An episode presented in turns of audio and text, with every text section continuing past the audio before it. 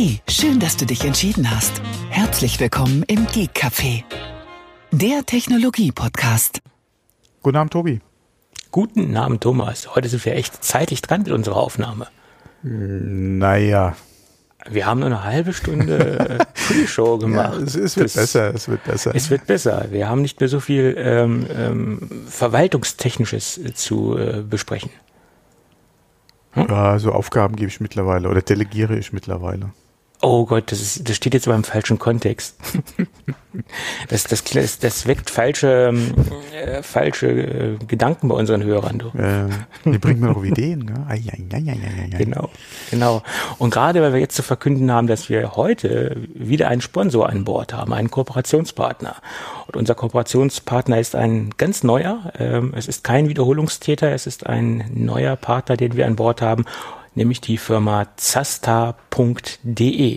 Und was die machen und was die können, das erzählen wir euch in gewohnter Form äh, circa in der Mitte der Sendung. Ja? Mhm.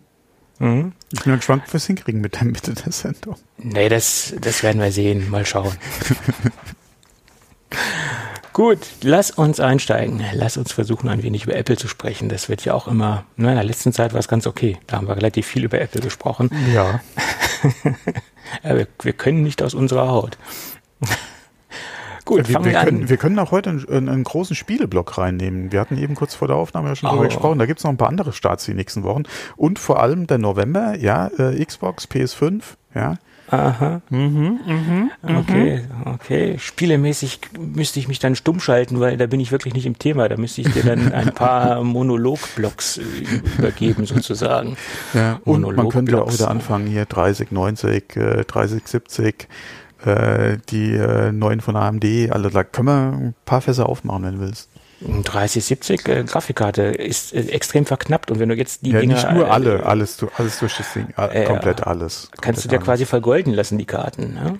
Ja, und wenn du dann hörst äh, oder ein Video siehst, äh, hier die fünf Gründe, warum ich meine 3090 wieder zurückschicke, und ich nur so, oh, Freunde, ja, ja. Freunde, Freunde. Aber zurückschicken ist ein gutes Thema für das erste, äh, erste Apple-Thema, was wir haben. Apple äh, legt ein Serviceprogramm äh, für die AirPods Pro auf. Äh, ich sag mal so, es wurde auch langsam Zeit. Äh, in der Vergangenheit haben wir ja mitbekommen, dass es vermehrt Probleme gibt mit den ANC, also mit, mit den Active Noise Cancelling etc. Und dass da einige Kunden die Dinger wieder zurückgebracht haben und dass die massive Probleme mit ihren AirPods äh, Pro hatten und immer noch haben äh, weil wenn sie es nur hatten und nicht mehr haben, dann äh, würde sich Apple dazu nicht äh, berufen fühlen, ein ähm, Serviceprogramm aufzulegen.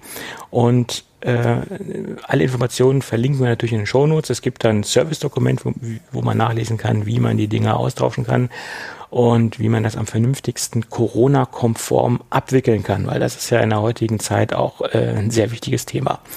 Ähm, ja, es scheinen wohl doch ein paar mehr äh, Probleme oder ein paar mehr ähm, in ihr Systeme unterwegs zu sein, die Probleme machen, als, als äh, Apple sich das äh, vorgestellt hat. Und deswegen haben sie jetzt ein Serviceprogramm ins Leben gerufen. Tja, schade. Oder gut für den Kunden, schlecht für Apple.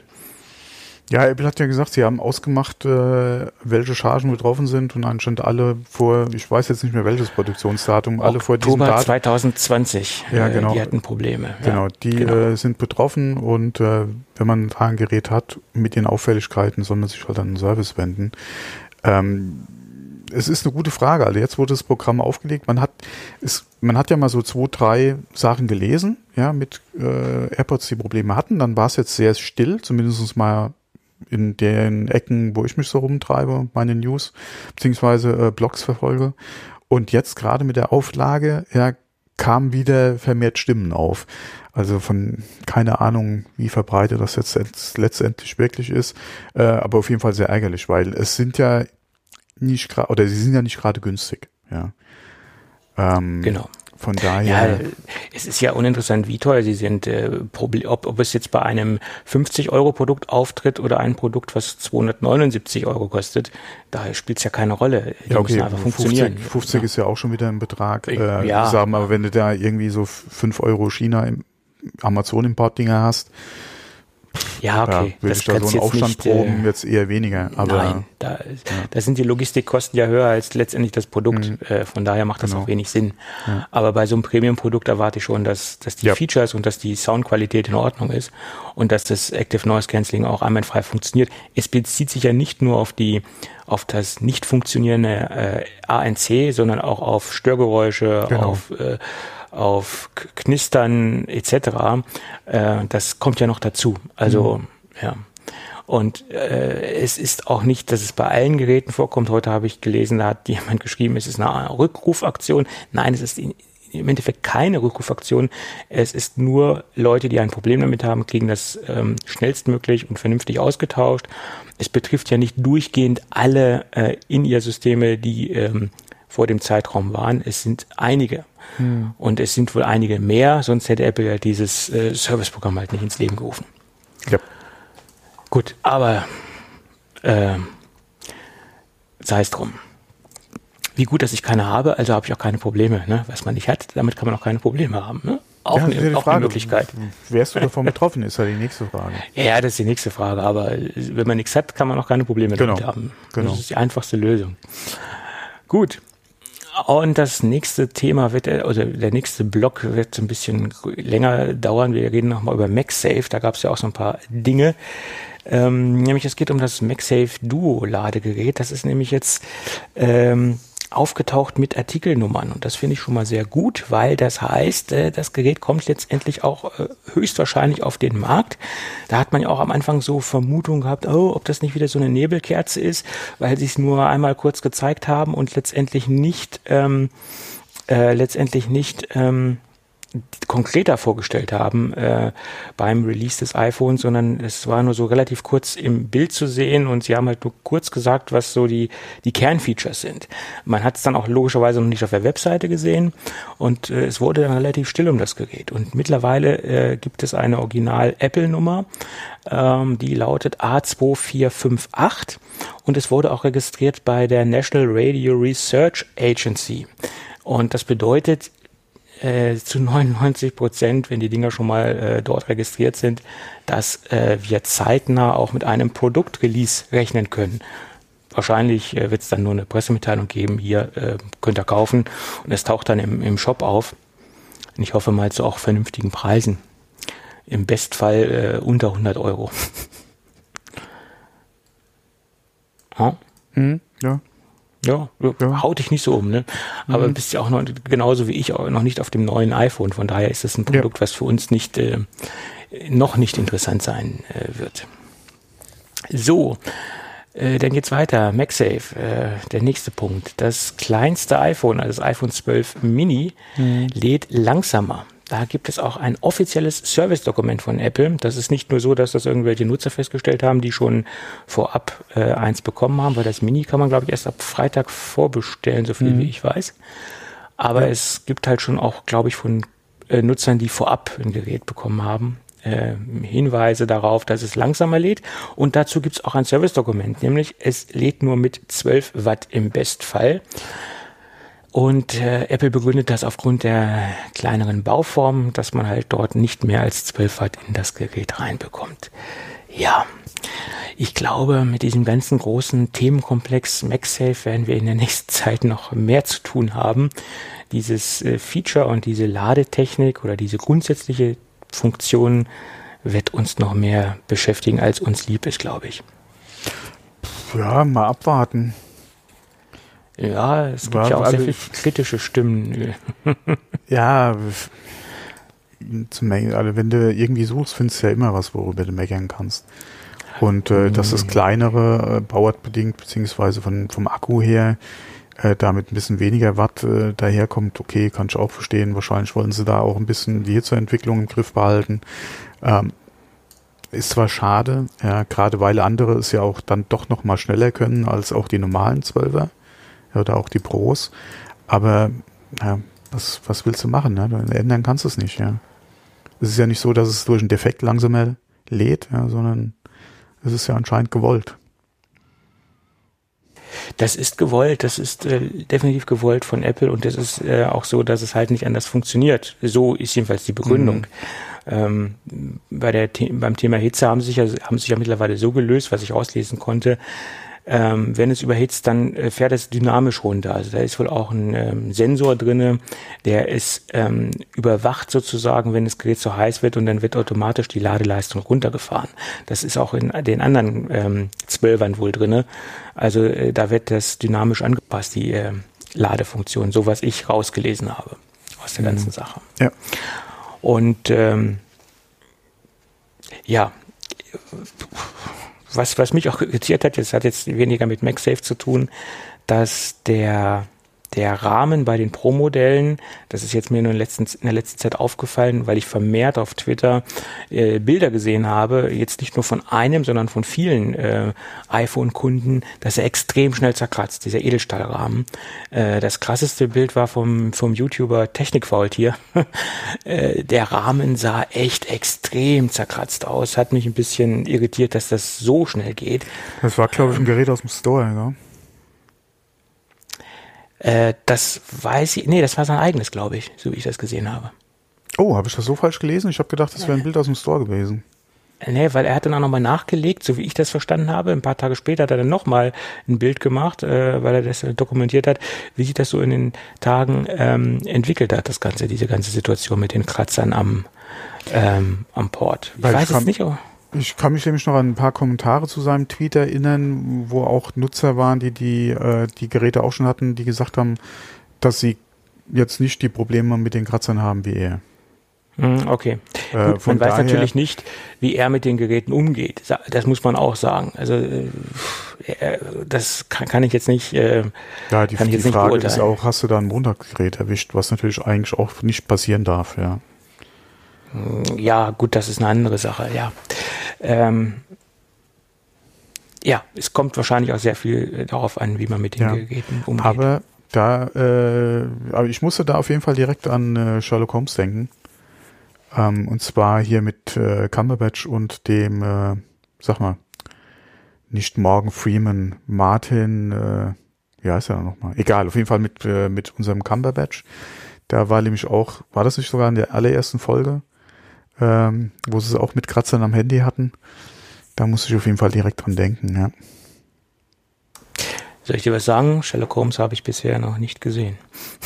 ja, okay, Sherlock Holmes schon wahrscheinlich nicht die mit. Ja, okay. jetzt nicht die Neuverfilmung. Nee, Sherlock Holmes an sich schon.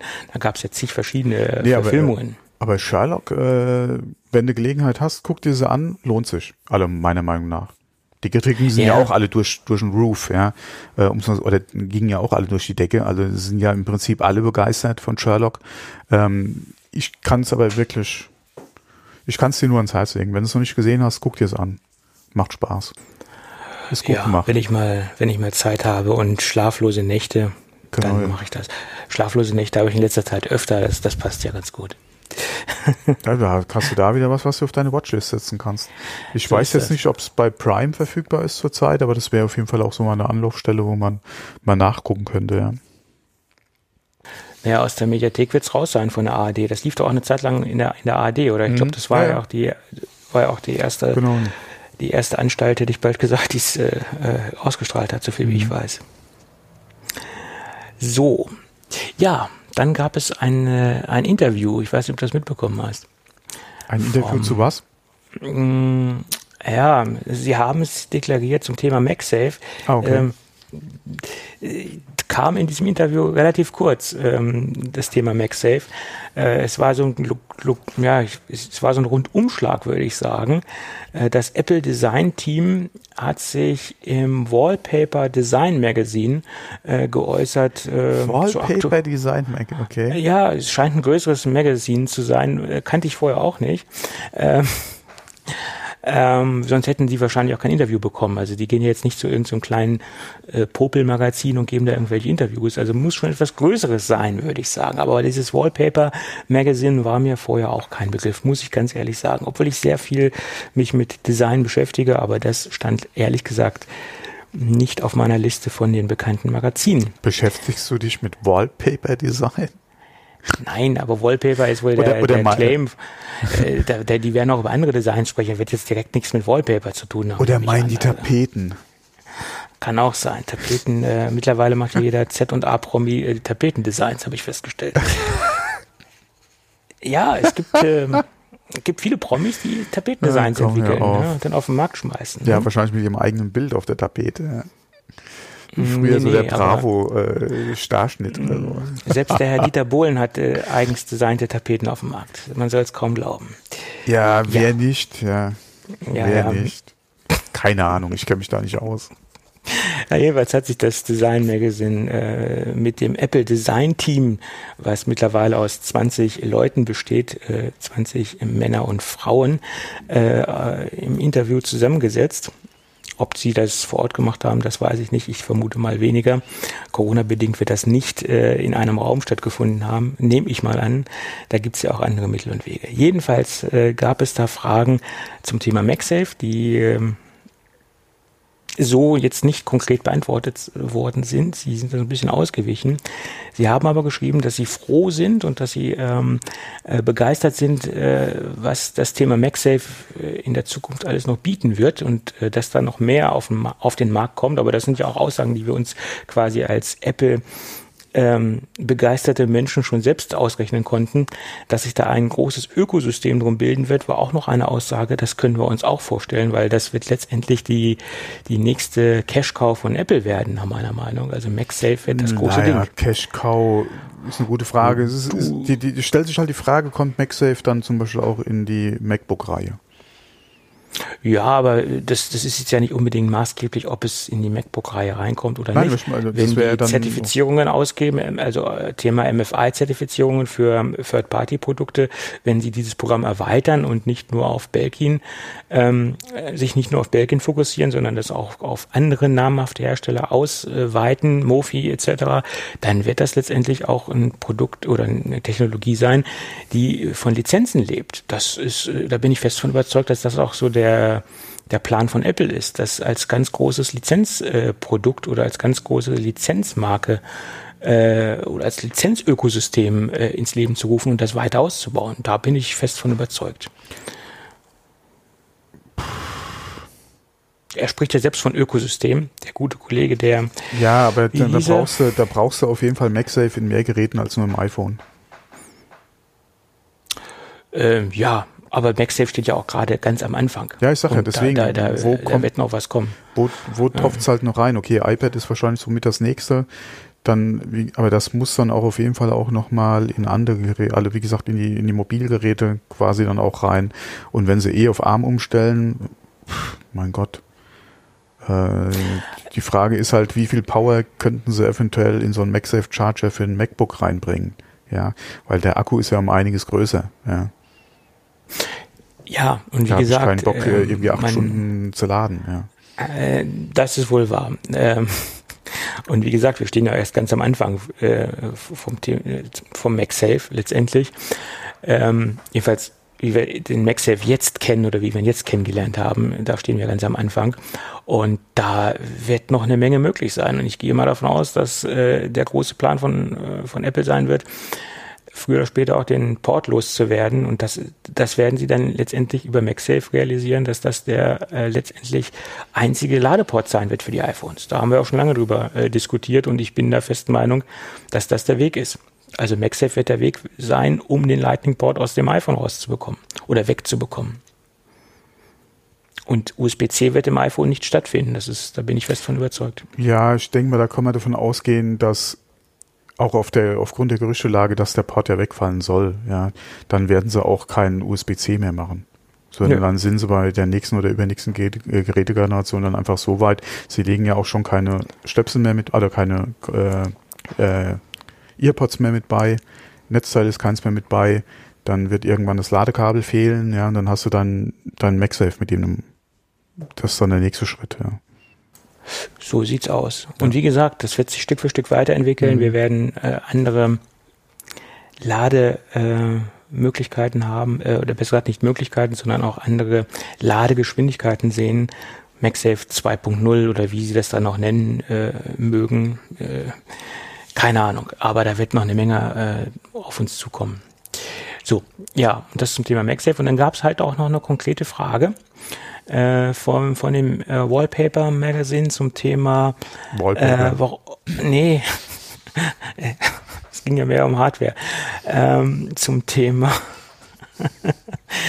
zum Thema dem äh, Wallet, äh, dem Leder Wallet, äh, warum sich das so leicht lösen lässt und warum das nicht so festhält auf dem iPhone. Dazu hat sich dann Apple nicht geäußert. ja, weil das okay, scheint ja wirklich. wa wa warum? Ja, weil die Magnete anscheinend äh, halt Ja, klar. entsprechend. Aber sind, die wollten ja. halt darauf hinaus, dass das ja irgendwie ein Fail-Design ist und dass das nicht so so schön ist, wie man sich das so vorstellt. Und Ja, äh, da kann ich auch nur wieder sagen, ja, sorry, aber ja, you're holding it wrong, ja. Naja, sehe ich ein bisschen anders. Nee, ja, klar, aber das war jetzt Äh, auch nicht so ja. ernst gemeint jetzt, der Kommentar von mir. Äh, aber wir hatten ja, war es letzte oder vorletzte Folge ja auch schon drüber gesprochen, ähm, die Praktikabilität von, gerade von diesem äh, Wallet, ja, hängt stark davon ab, ähm, wie stark die Magnete sind, ja, wie sicher es am Gerät haftet und auch wie der Nutzer damit umgeht, beziehungsweise trägst du das äh, in deiner Fronthosentasche, wie eng sind deine Taschen etc. Und gerade heute äh, bin ich über zwei, drei Videos gestolpert, wo äh, Leute das auf YouTube schön gepostet hatten, wo die mit dem äh, Wallet stecken sie das Telefon in die Hose, ja, und schieben sich dabei mit ab. Ja, gut, liegt ja auch auf der, auf der Klar, Hand, dass das kann halt ich dir äh, auch drehen, das Video. Ja, ähm, von daher ist, ist halt abhängig davon, von deinem Nutzungsverhalten, wie trägst du dein iPhone, ja, wie, wie ist das Wallet und vor allem auch, was wird da im Third-Party-Bereich noch kommen? Und wird eventuell Ja. Apple auch irgendwas nachbessern noch, ja. Ähm, ich denke mal, sie haben es schon absichtlich nicht zu stark gemacht, damit du auch das relativ einfach von deinem Gerät wieder abkriegst. Ähm, sie wollen wahrscheinlich auch irgendwelche Reibung beziehungsweise Kratzanfälle oder Möglichkeiten ähm, da möglichst gering halten, aber ja, man, inwieweit das äh, sicher ist mit dem MagSafe, ähm, was ja auf dem auf Leder war das äh, ja hatten wir das letzte Mal schon drüber gesprochen, inwieweit ein MagSafe dann auf dem nackten iPhone Spuren mit der Zeit hinterlässt, muss man ja auch mal abwarten. Ähm, ähnlich wird es dann im Wallet sein. Da, wie gesagt, da Langzeiterfahrung fehlt einfach. Und die Frage, wie gesagt, ist halt einfach, was macht oder wie werden Third-Party-Lösungen einfach aussehen? Ja. Wie, äh, wie fest sind die? Ja, wie tragesicher in Anführungszeichen? Zum Thema Kratzer, da hat sich auch ein YouTuber ähm, äh, mit beschäftigt und er hat äh, das, den, das, den Ladepuck genommen, also den Mhm. MagSafe Ladepuck und hat ihn dann sage und schreibe 365 Mal auf das Gerät ge gemacht und wieder abgemacht und hat da dann einen Timelapse von gemacht und dann hat keine Kratzer auf seinem Gerät feststellen können. Das war ein Oh, Pro-Gerät. sehr schön. Okay. Ähm, und er hat sich da wirklich äh, äh, Mühe gegeben. Ja. Also jeden Tag mindestens einmal, dann quasi ein ich Jahr glaube, der hat das dann sogar noch weitergeführt. Ich kann es ja nicht ganz genau sagen. Ich habe es mir dann ein bisschen angeschaut, habe dann vorgespult bis zum Fazit, was dabei rauskam.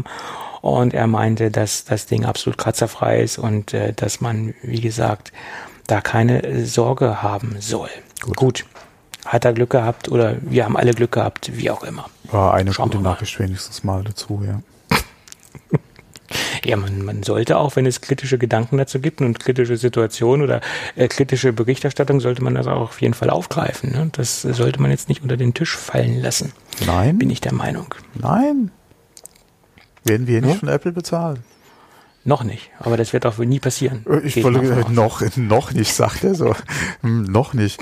Äh, Das wird äh, so schnell nicht passieren, ja. Ja, wenn wir erstmal einen, einen hochwertigen Marketingmanager einstellen können bei uns, der dann diese Arbeiten übernimmt, dann arbeiten wir an unserer Marketingkompetenz und dann wird das irgendwann passieren. Ja, okay, es gab ja schon den einen oder anderen Journalisten, den sich Apple eingekauft hat. Ja, ja, Äh, ja, aber wenn der die hat sich ja ein wenig Podcaster mehr Reichweite. Wenn die sich Podcaster einkaufen wollen, äh, es gibt ja auch einen, einen äh, Mercedes hat sich ja auch aus der Blogger-Szene bedient, ja. Sollte Das Apple sich aus der Podcast-Szene bedienen wollen, können sie gerne auf mich zukommen. Ja, es ist halt an die, es ist halt die Frage, welche Freiheiten kannst du dir da dann eventuell äh, noch behalten und könnte man das hier noch weitermachen? Wahrscheinlich eher weniger. Ähm, aber die Frage ist ja auch, ja, welches Jobangebot sollte da kommen? Also ich wäre jetzt aktuell nicht bereit, in die Staaten zu gehen. Ja. Es gibt ja auch Niederlassungen in Deutschland. Oder eine Ni- Niederlassung in Deutschland letztendlich. Ja, aber je nachdem, für welchen Zweck, die sich halt die Leute einkaufen, ja, sind sie halt ruckzuck irgendwo, äh, wobei der Campus ist natürlich schon geil. Also wenn, wenn du da ins UFO gehen könntest, äh, hm, aber aktuell nein, danke. Aber möchtest du generell, jetzt mal abgesehen von Apple äh, etc., möchtest du in die Staaten ziehen? Ich sag ja momentan nein. Ne? Nee. So wie die dort drauf sind, um Gottes Willen, da möchte man doch nun wirklich nicht. Okay, hin. du kannst, du auch ohne, sagen wir mal, die letzten vier Jahre Trump, äh, ist es die Frage, wo würdest du dann in Amerika hinziehen wollen, ja? Ähm, ja aber gut, das, man, die, die, Diskussion hast du in anderen Ländern ja auch, ja. Äh, aber aktuell Kalifornien jetzt nicht mit dem Rest von Amerika vergleichen. Also Kalifornien hat da nochmal eine Sonder, ja. einen Sonderstatus, würde ich sagen. Das ist jetzt nochmal ganz anderer, ganz anderer Schnack. Mhm. Ja, das ja. ist genauso wie du kannst Bayern. ich wollte gerade sagen, du, okay, ich verkneif's mir. Ich wollte gerade sagen, du mhm. kannst, kannst, kannst Bayern nicht mit dem Rest von Deutschland vergleichen. Das, ja, aber teilweise einige Bewohner des Bundesstaates oder des Freistaates Bayern, die meinen ja auch, dass sie alleingestellt etwas besser auf, aufgestellt wären, sagen wir es mal so. Wie war das ganz Gallien? Nein. Ja. ja. So ist das. Ja. Ah. Ich hoffe, man hat meine, meine Ironie im Unterton wahrgenommen. ja, gut. Ich glaube, das Thema MagSafe. Ah, nee, wir waren noch gar nicht fertig. Wir sind wieder abgeschwiffen. Nee? Ein Doch. Punkt war noch. Ein Punkt war noch zum Thema MagSafe. Ähm, besser gesagt, nicht zum Thema MagSafe. Noch ein Punkt, der in dem Interview ähm, stattgefunden ah, okay. hat. Sie haben dann über die äh, Farbauswahl gesprochen und sind dann auf, die, auf das Thema Farben gekommen, speziell auf die ja. Farben, die im iPhone 12 stattfinden, nicht im Pro, weil da sind die Farben, die Farb, da ist die Farbauswahl ja relativ äh, eingeglänzt und relativ bescheiden in Anführungsstrichen, äh, sondern auf die große Farbauswahl, die man im 12er hat. Und da sagte der der Leiter des Designteams, der der Evan Hankey, ähm, meinte, dass sie sich in der Schmuckwelt äh, inspirieren lassen haben. Und dass man auf die, ähm, die sehr starken und tiefen Schmuckfarben, speziell auch die Schmucksteine, äh, oder die Farben aus der Schmuckwelt oder die, die Farben von den Schmucksteinen äh, inspirieren lassen haben. Dort äh, sollen wohl einige Farbideen hergekommen sein. Naja, okay, so hat jeder seine Ideen ähm, und hat jeder seine Inspirationsquellen. Im letzten Jahr konnte ich das ja noch irgendwo nachvollziehen. Da gab es ja beim, beim Elva die Farbe Korall oder Koralle. Äh, dass das jetzt mit einer Koralle, mit einem Korallstein zusammenhängt, das konnte ich mir ja noch denken. Aber dieses Jahr finde ich da jetzt keine großartigen Farben äh, aus der Schmuckwelt wieder in meinen Augen. Also da wäre ich jetzt als letztes drauf gekommen, dass das die Inspirationsquelle sein soll. Naja, gut. So sieht's halt aus. Hm. Gut. Tja, wir haben noch mal ein Event. Welch, oh, welche Überraschung. Genau. Äh, hm, hm. Ja, wer hätte so, das äh, gedacht? Genau, es kam ja. so äh, aus, äh, von links außen kam es irgendwie. Ja, es kam so aus der ganz hohlen Hand heraus, genau. Mhm. Jedenfalls sieht es so aus, dass wir am 10. November ein Apple-Event sehen werden mit dem Untertitel One More Thing. Und ähm, nicht am 17. Das war ja eigentlich das Datum, wo sich die meisten äh, Leaker einig waren. Ganz vorneweg, Prosser meinte, 17. ist gesetzt, das ist ganz klar, da wird es ein Event geben. Nein, es ist der 10. November. Äh, mir soll es recht sein. Äh, je, je eher, je, desto besser, finde ich. Und ja, es ist natürlich auch schwierig. Wir hatten es vorhin ja schon kurz, ja, mit dem, was, wie, wie voll der Monat November eigentlich mit Technik ist. Ähm, von daher macht der 10. November definitiv Sinn, ja. Du bist vorne noch mit dabei, ja, bei den ganzen neuen Sachen. Und äh, klar, Apple wird nicht untergehen in der ganzen Berichterstattung. Ja. nee. Gerade auch mit Apple Silicon, ja, das ist ja auch wieder was ganz Neues. Das ist nicht, nicht nur in Anführungszeichen ein iPhone ja, oder, oder nur ein MacBook, sondern es ist ja was komplett Neues mit Apple Silicon. Von daher wären sie wahrscheinlich auch nicht untergegangen, wenn sie später gekommen wären. Aber vorne mit dabei sein macht auf jeden Fall Sinn. Ja. Also ich, ich meine, so wie ich das Event einschätze, ist es das, das wichtigste Event für Apple äh, überhaupt, äh, weil sie einen ganz neuen Weg ein, einschlagen werden. Sie setzen auf eine ganz neue Architektur, zumindest im, im Mac-Bereich. Also sie ähm, geben dort quasi bekannt, wie äh, es weitergeht und wie die ersten Geräte aussehen werden. Und es ist in, in meinen Augen eines der wichtigsten Events der letzten Jahre. Äh, also dem äh, messe ich eine ganz hohe Bedeutung bei, äh, dieser ganzen wir, Geschichte. Also Apple, Apple bestimmt auch, wir mhm. auch, äh, Tech-Presse auch, Rest der Welt, hm, bin ich mir nicht so sicher. Ja, für, die, für den Rest der Welt sind ja im Endeffekt die neuen iPhones interessanter, weil das auch ein, ein größeres Produkt ist, was für die Massen gedacht ist letztendlich. Wenn man sich die Marktanteile der, der Macs anschaut, ist das ja nun viel geringer als von normalen Windows-PCs, ganz klar. Ein Mac ist letztendlich ein, ein Nischenprodukt, darüber nee, müssen, müssen wir uns im Klaren sein. Hm, so habe ich das noch nicht mal gemeint. Ich meine, für den äh, Apple-Anwender, ja, spielt der Prozessor im Prinzip keine Rolle. Das ist letztendlich äh, solange der in Zukunft die, die, die, die, Leistung die, bringt, die er heute ja, hat, ist es scheißegal, was es ist doch nicht, es ist doch nicht uninteressant für einen Kunden, ob man jetzt wesentlich mehr Leistung hat, eine viel mehr Power ja, hat als mit einem Intel, mit einem Intel-System ja, oder mit einem ARM-System. Wesentlich mehr Power äh, beziehungsweise mehr Leistung wirst du nicht haben als mit einem äh, guten Intel-System. Naja, das du, sehe ich aber ganz anders, was man da jetzt schon gesehen hat und was man da schon von ja. Skalierungsmöglichkeiten sieht, was alles möglich ist und, und ja, okay, gerade auch. Äh, wie gesagt, dann ja. machen äh, einen, einen, einen, guten aktuellen Intel-Chip rein und du hast eine vergleichbare Leistung. Ähm, nicht jetzt, wenn du es auf Watt und Akkulaufzeit runterbrichst. Aber was die reine Rechenleistung betrifft, kommst, musst du nicht unbedingt auf ARM wechseln jetzt. Hm. Also wenn ich mir so die generelle Architektur anschaue, was grundsätzlich in der RISC-Architektur äh, äh, drinne sitzt an Möglichkeiten und generell in der ARM-Architektur an Möglichkeiten äh, drin steckt, äh, ist man von der grundsätzlichen Basis der normalen x86er-Architektur weit überlegen. Und deswegen hat sich Apple auch dazu entschieden, äh, auf den Zug es aufzuspringen kommt, und das System weiterzuentwickeln. Ja, es kommt darauf an, was man daraus macht. Ja, das ist dasselbe wie mit Beton. Ja, ja, ja klar. Äh, wie, und vor allem, wenn du halt die ganzen Vorteile, die du hast mit der Architektur, gerade in Bezug auf äh, Energieverbrauch und damit auch Akkulaufzeit, ähm, hast du da auf jeden Fall die Nase vorne. Ja, das ist äh, nicht ohne Grund, äh, sind wir mittlerweile in, äh, im Serverbereich, äh, auch gerade was ARM betrifft, äh, sind äh, äh, oder äh, ist da ARM soweit im, im Vormarsch, ja, auch in der Serverarchitektur oder in der Serverlandschaft, weil du da auch alleine vom Stromverbrauch her wesentlich optimaler liegst und du mit deiner Leistung da auch sehr gut mithalten kannst, beziehungsweise ja, äh, wahrscheinlich Intel beziehungsweise die ja, muss man, ja, muss man vorsichtig sein. Ja. Ähm, auf jeden Fall da von der Leistung her höchstwahrscheinlich eine bessere Entwicklung durchmachst als Intel, ja.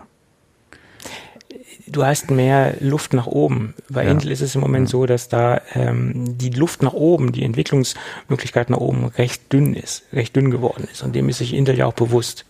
Ja, das Problem ja. ist einfach, dass sie mit ihren äh, Herstellungsprozessen einfach nicht vorwärts kommen. Ja. Ja, so das ist, ist halt das Problem, ja. Ich meine, wir sind jetzt beim A14 äh, auf 5 Nanometer äh, Architektur unterwegs. Ne? Das ist äh, ja, ja, da ist Intel ja. gerade was jetzt äh, ihre äh, in Anführungszeichen Hochleistungschips betrifft äh, und gerade auch die Massenfertigung und dann auch das Runterbrechen in die einzelnen äh, äh, Produktgruppen äh, sind sie da einfach hinten dran. Ja. Ja, so ist es. Ja. Ich meine, selbst AMD ist ja in vielen Dingen im Moment Intel voraus. Oh, vor allem ne? die neuen Sachen von AMD. Uiuiui, ja. da bin ich echt ja. mal gespannt, vor allem auf die neuen Grafikkarten. Ja, so ist es. Ja, sei es drum, nochmal zurück zum Event, sonst ja. driften wir wieder ein bisschen ab, weil da gibt es noch ein paar Kleinigkeiten zu besprechen in meinen Augen. Ähm, auch viele Prognosen von, mhm. von, von, der Tech-Presse, die äh, meinen, dass man auf diesem Event auch Kopfhörer sehen wird, AirTags sehen wird, sogar vielleicht ein iPad Pro sehen wird. Ich glaube es ist, ich glaube, wir werden auf dem Event nur Macs sehen. Das ist meine derzeitige Vermutung. Ähm, sie werden sich voll und ganz auf diese ARM-Geschichte konzentrieren, werden das Ding ähm, hervorheben, werden zeigen, wie performant das Teil ist, Energieeffizienz etc. bla bla blub, Akkuleistung und so weiter und so fort und werden dort mh, die ähm, portablen Mac-Systeme vorstellen, die sie auf ARM umstellen werden und das wird es dann gewesen sein. Das höchste der Gefühle könnten vielleicht noch sein, dass wir noch ein paar AirTags sehen werden. ja, ja, äh, das, das war's dann auch. Also, wie gesagt, meiner Meinung nach sehen wir dieses Jahr keine AirTags mehr, aber ich weiß aber, es nicht. Keine auch wie du es eben schon erwähnt hast, es gibt sehr viele Blogs, die jetzt zu diesem angekündigten Event auch wieder von den AirTags reden. Ja.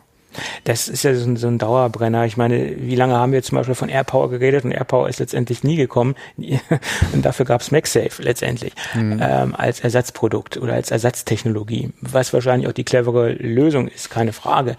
Aber ob wir dieses Jahr AirTag sehen, keine Ahnung, keine Ahnung, weiß ich nicht. Äh, genauso wenig glaube ich, dass wir äh, auf diesem Event einen Kopfhörer sehen werden, also einen Overhead-Kopfhörer das wird wahrscheinlich auch erst nächstes Jahr passieren. Was man da so aus der Lieferkette gelesen hat, was es da für Probleme gibt ähm, von Zulieferern, mh, das ist halt ähm, eklatant, was da äh, im Moment so in den Medien zu lesen ist. Deswegen glaube ich, das wird ein Frühjahrsprodukt. Und ähm, ja. Falls man den Gerüchten glauben kann oder mhm. Glauben schenken kann, kann man auch gut nachvollziehen, warum Apple keine Produkte in der Regel so weit im Voraus ankündigt. Ja, das, Sie sind ja da schon ein paar Mal mit auf die Nase geflogen, ja. wenn Sie äh, Produkte, äh, ist ja schon mal passiert, dass Sie ein Produkt äh, weit im Voraus angekündigt haben und die, die, das Ding immer wieder verschieben mussten. Ich weiß, war das ein iMac? War das, das war einmal der iMac, war? dann hatten ja. wir ja hier äh, gerade auch was AirPower betrifft, ja, das war halt ein sehr gutes Beispiel. Äh, die Mac Tonne, Pro. also der Champagnerkübel. Ja, okay, den ja, gut, hatten nee, der, der war relativ das hat genau. geklappt terminlich. Den hatten sie zwar ja. weit vorher angekündigt, genau. Ähm, Aber iMac, ganz einfach. genau, iMac hatten wir mal das Problem, dass die sich wirklich mhm. dann bis in Dezember rein, ja. Ja. Ähm, aber ich glaube, der Mac Pro war in Time, der war also relativ mhm. in Time. Ja. Aber das hat ja auch andere Gründe, warum sie ihn so weit äh, vorher präsentiert haben, äh, weil Apple ganz einfach auch im, im Druck war, äh, da ja. was zu präsentieren. Das ja. lag ganz einfach daran. Damit die Kunden, die potenziellen Kunden halt sehen, okay, da kommt was. Mhm, genau. Ja, und das hat sich ja dann auch ganz anders gezeigt. Das Ding war ja nicht so der Brüller. Ich finde den nach wie vor sehr sexy. Äh, er ist in der Darreichungsform ein unwahrscheinlich schönes Gerät, keine Frage. Er ist auch, äh, wenn man ihn nicht überfordert, ein sehr leises Gerät. Aber die Skalierbarkeit und die ähm, ja, okay. Messbarkeit ja, ist sehr das gering. Ist, äh, da haben sie sich in eine Ecke manövriert, die, aber das haben sie ja dann auch selbst zugegeben. Und deswegen gibt's ja jetzt das, was wir äh, aktuell haben. Hm, Und das genau. ist auch gut so, dass es das gibt. Ja, aber fassen wir nochmal, oder nicht fassen wir zusammen, sondern äh, gehen wir nochmal auf die aktuelle ähm, Situation ein zum 10. November. Da gab es einen äh, vernünftigen Bericht von Bloomberg. Äh, und ich finde auch das sind immer seriöse Berichte und wenn da was kommt, kann man dem auch viel, ähm, ja, viel Wahrheit beimessen oder das, was, was da drin steht, das wird auch wahrscheinlich kommen, äh, weil die, die schreiben normalerweise äh, nicht irgendeinen Quatsch und wenn sie was schreiben, hat es meistens Hand und Fuß. Und davon geht man im Moment, man geht im Moment davon aus, dass man drei MacBooks sehen wird, ein MacBook Air, äh, auf ARM-Basis, was sich designtechnisch äh, nicht abheben wird, was genauso aussehen wird äh, wie die aktuellen Geräte, halt nur mit einem anderen Chip. Ähm, und zwei MacBook Pros 13 Zoll. Und eventuell, da ist man sich im Moment sehr unsicher und da glaube ich auch nicht, dass wir auf dieser Keynote da was sehen werden. Vielleicht werden wir was sehen, aber wir werden es noch nicht ähm, äh, verfügbar haben oder werden es erst zu einem sehr späteren Zeitpunkt verfügbar haben, einen 16 Zoll MacBook Pro. Das war die eventuelle Gerüchtesituation. Ähm, und äh, die ganzen Geräte sollen sich designtechnisch nicht unterscheiden. Sie werden dort nur halt äh, andere Chips reinbauen, ganz klar, ARM-Prozessoren. Und warum ich persönlich nicht glaube, dass sie das 16 Zoll jetzt schon äh, liefern können oder dieses Jahr vielleicht sogar noch ausliefern können, liegt daran, weil wir im Moment auch keine dedizierte Grafikkarte haben. Das heißt, äh, das sind ja alles noch äh, In-Chip-Geschichten und das MacBook Pro hat ja eine dedizierte Grafikkarte und gilt ja als äh, die Speerspitze der, also das 16 Zoll Gerät, die Speerspitze der der portablen Geräte bei Apple und das sind halt, ist halt ein High-End-Gerät und ich glaube nicht, dass wir zum aktuellen Zeitpunkt mit den A14-Chips, die jetzt verfügbar sein werden, äh, die Leistungsklasse halten können oder das, was gerade im Intel 16 Zoll MacBook Pro drinsteckt, mit einem A14 abbilden können. Das glaube ich zum jetzigen Zeitpunkt noch nicht.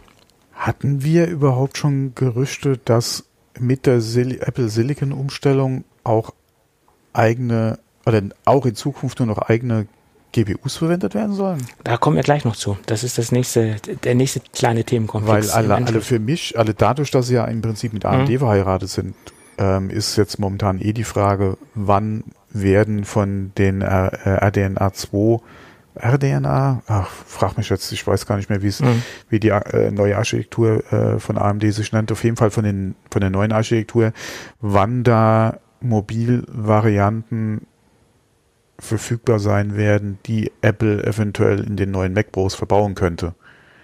Nee, da, da kommen wir gleich noch kurz zu, weil es gibt nämlich eine geleakte Roadmap äh, der A14-Prozessoren. Hm, die lesen wir gleich nochmal vor. Oder lese ich gleich nochmal vor. Hm, okay. Und deswegen glaube ich nicht, dass sie jetzt schon dieses 16 Zoll Gerät bringen.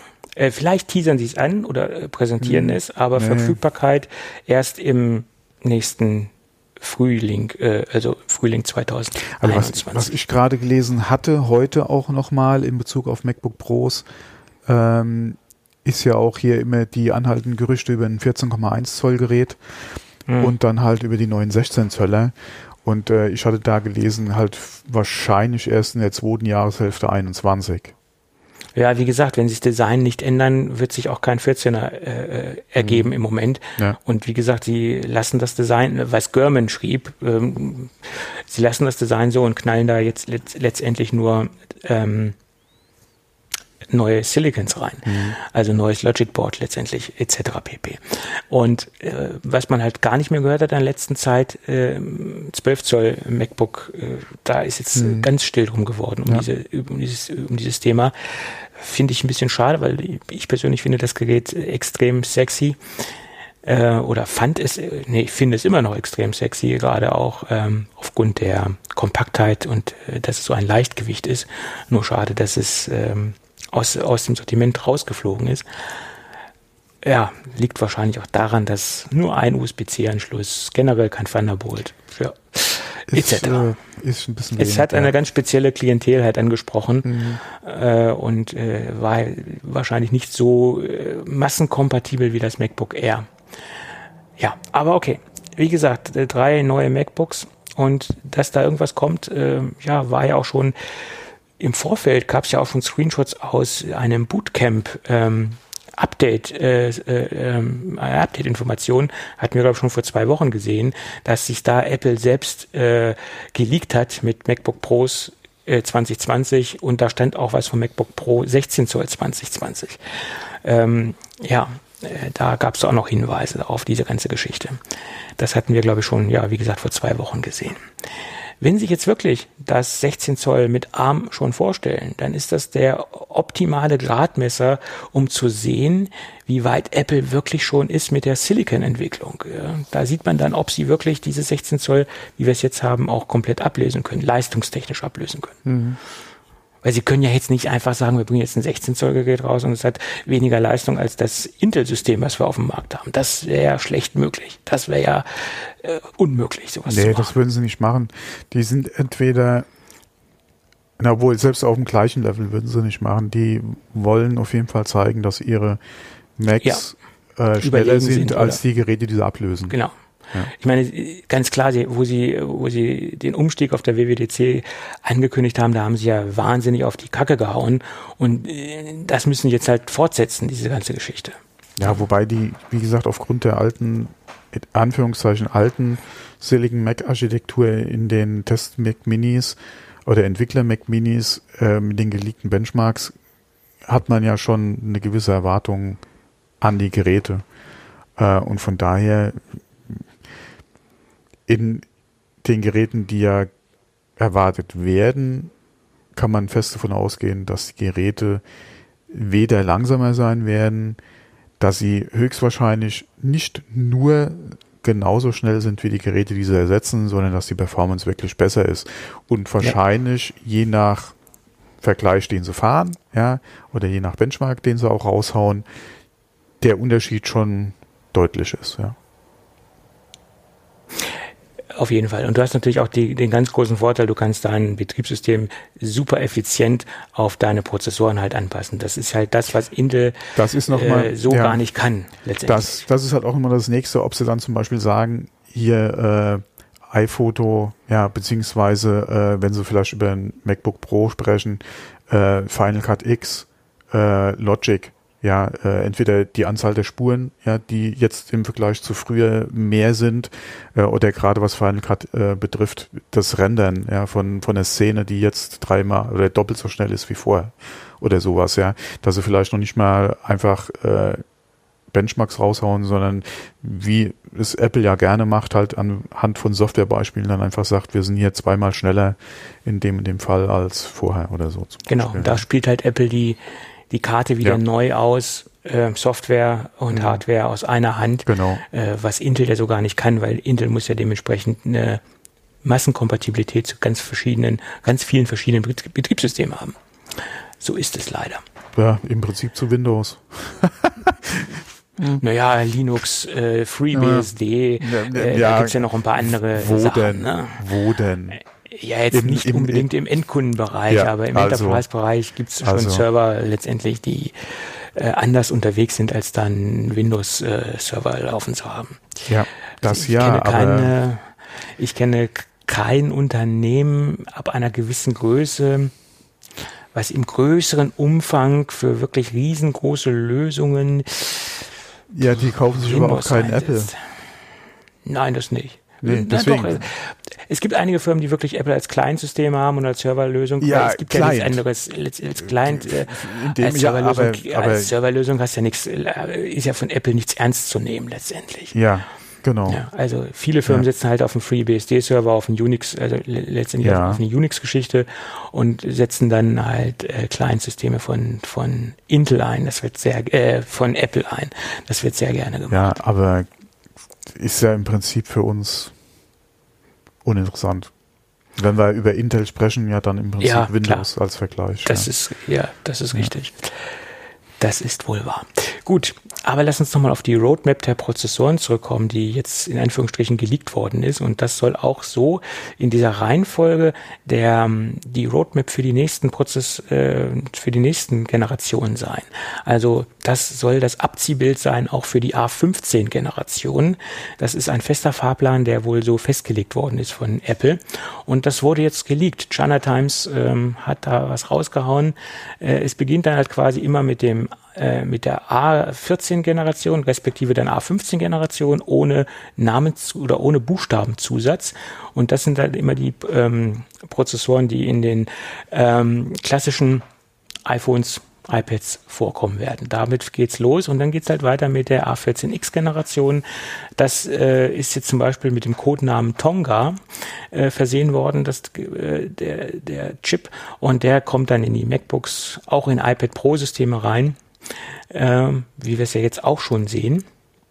Und dann geht es dann weiter mit der nächsten äh, Geschwindigkeitsstufe der A14T und äh, Codename MT Jade. Und das ist dann zum Beispiel ein Produkt, was man in iMacs, zum Beispiel auch im iMac oder in einem Mac Mini äh, sehen könnte. Ähm, und dann geht es weiter. Man kann dann das Ganze noch mit einem, mit einer erweiterten GPU ausstatten. Da gibt es dann einen, das ist nämlich der Punkt, wo wir denn beim Thema GPUs sind. Und ich hoffe, ich spreche es jetzt richtig aus. Live Fuku oder Live Fuka, das ist ähm, ja, so steht's hier. Warum muss ich jetzt gerade an Austin Powers denken? Ja, egal. Das ist dann der Codename für den, äh, für den T-Chip und äh, das ist dann der Grafikkartenchip, der sich dann dementsprechend als erweiterter Chipzusatz äh, in dem äh, A14T oder zusätzlich zum A14T-Chip wiederfinden wird. Die Frage ist es dann, ist es mehr ein T800 oder ein T1000? Da sind wir aber wieder bei Terminator, glaube ich, ne? oder? genau. Jedenfalls ist das dann die dedizierte GPU-Einheit, wo wir gerade von gesprochen mhm, haben. Und, ja. das, und, und an dem Punkt sind wir jetzt wahrscheinlich noch nicht. Und deswegen bezweifle ich es auch, ähm, dass wir zeitnah ein 16 Zoll äh, MacBook Pro Boah, sehen werden auf ARM-Architektur. Also GPU, ganz schwieriges Thema. Ja, Gerade im Vergleich äh, oder gerade für, na okay, über den Mac Pro sprechen wir ja noch nicht. Ja, soweit da wir sprechen wir nicht. gleich drüber. ähm, aber äh, gerade im Pro-Bereich eine eigene GPU, das wird schwierig. Das da Potenzial so ist da. Das Potenzial ist da. Und Sie haben ja noch ein bisschen Zeit. Sie haben ja noch ein bisschen Zeit. Nee, ich denke ja gerade mal an MacBook Pro. Ja, Wie gesagt, okay, klar, die, die kleinen 13er und der zitierte äh, Grafikkarte oder ohne AMD-Lösung, okay. ja. Aber gerade auch hier die 16er, okay, 16er sind wir noch nicht so weit, MacBook, äh, Mac Pro sind wir noch nicht so weit. Da ist noch ein bisschen Zeit hin. Ich, man weiß nicht gerade, wie die GPU oder an was sie arbeiten im GPU-Bereich. Aber sind sie da schon so weit?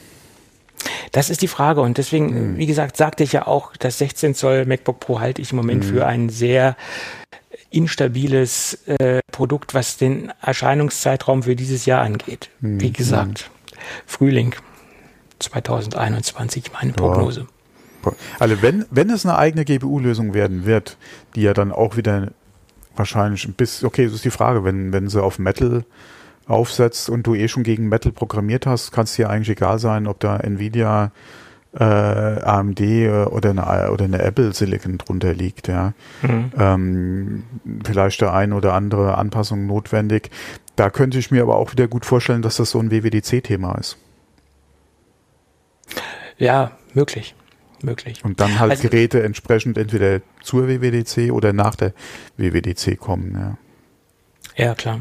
Also das ist halt die Frage, wie schnell kriegen Sie eine adäquate äh, GPU-Leistung an den Start? Und da, da äh, denke ich mal, das ist wirklich auch der Punkt, wo sich dann die, die, die Roadmap der Macs abzeichnen wird. Ob, wie schnell wir dann wirklich äh, pro, ähm, pro Macs in Anführungsstrichen sehen werden. Also Macs mit einer gewissen Leistung. Ne? Die Frage ist auch wieder, wird es dann wirklich auch eine dezidierte GPU-Lösung von Apple sein, die sie dann in, in ihren Pro-Geräten verbauen? Oder aber wird das auch wieder halt alles eher so quasi äh, äh, ein Silicon sein, ja? Ich gehe da mal von aus, dass das einfach nur ein Silicon sein wird. Ja, das ist meine Vermutung. Kriegen die das alles in diesen Chip rein? Boah. Das ist die Frage. Ne? Und da kommen wir Guck, zum guck dir nächsten. doch heute mal alleine aktuelle Grafikkarten an, ja, gerade die aktuelle 30er Serie, was für Monster das sind von Nvidia. ja, ja, klar. Das, das und vor allem auch was für einen Strom die verbrauchen, alle die Nvidia, gerade die Nvidia-Karten. Ja. Deswegen bin ich da so gespannt auf die AMD-Karten. Die, soll, die sollen ja Stromverbrauch gleich behalten, aber von der Leistung entsprechend hochgehen. Ähm, boah, alles schwierig. Das wird ein schwieriger Schuh für Apple. Ja, ich glaube, Apple wird da schon einen Plan haben, wie sie das machen werden. Das, Äh, äh, klar, dass, sie- dass sie da einen Plan haben, da zweifle ich auch nicht dran. Aber ich, Nein, ja. es ist halt die Frage, was die als ausreichend im Grafikbereich halten.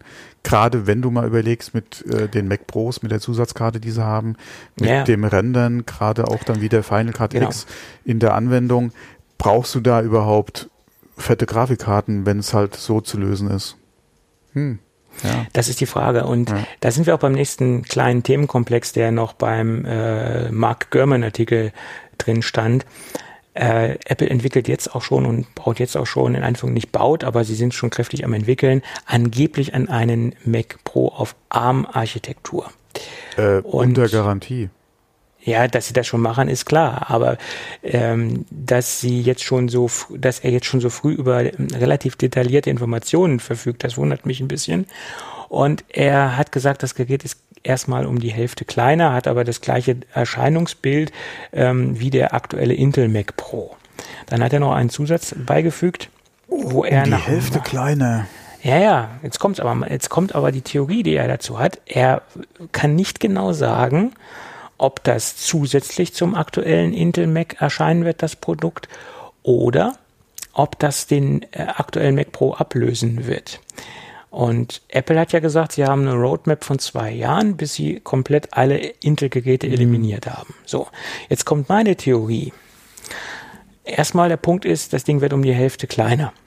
So, kann man ja auch gut sagen, weniger Wärmeentwicklung, kleineres Logic Board äh, ist in Ordnung. Aber der Mac Pro zeichnet sich ja nur, der aktuelle Mac Pro zeichnet sich ja nicht nur dadurch aus, dass er ein großes äh, Mainboard hat auf Intel-Basis in Anführungsstrichen, sondern dass er auch skalierbar ist. Das heißt, ich kann Storage ohne Ende reinpacken, ich kann PCI-Karten reinpacken, ich kann das Ding in Anführungsstrichen äh, extrem erweitern äh, allein, was ich da an Platten reinpacken kann, auch mit diesen Zusatzmodulen und so weiter. Ja, alleine so. auch, was, welche Möglichkeiten du hast mit den Grafikkarten, diese Genau, das, ja. ja, und da kommen wir wieder zu dem Punkt. Mhm. Das könnte man vielleicht auch kompakter dann hinkriegen mit diesem A14T in Kombination mit diesem ähm, Live Fuku oder Live Fuka Chip oder wie man das Ding aussprechen mag kann man wahrscheinlich damit realisieren.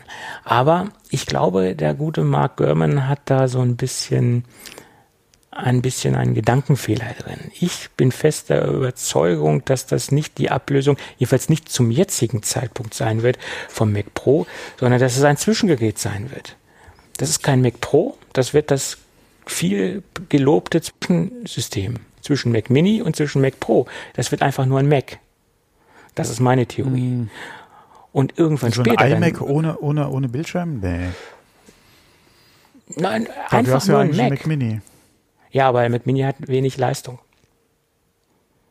Er hat äh, keine Aufrüst, Aufrüstmöglichkeit. Ja, er kann intern nicht aufgerüstet werden, aber bei einem, bei einem Gerät, was nur die Hälfte ist, was kannst du da außer eine, eine, eine zweiten oder dritten SSD noch einbauen? Ja. Naja, was, was uns doch halt fehlt, ist doch ein, ein gutes Zwischenmodell, was man aufrüsten kann äh, bis, auf, zu, bis zum gewissen Punkt. In, in Bezug auf RAM und SSD meinst du jetzt? Storage.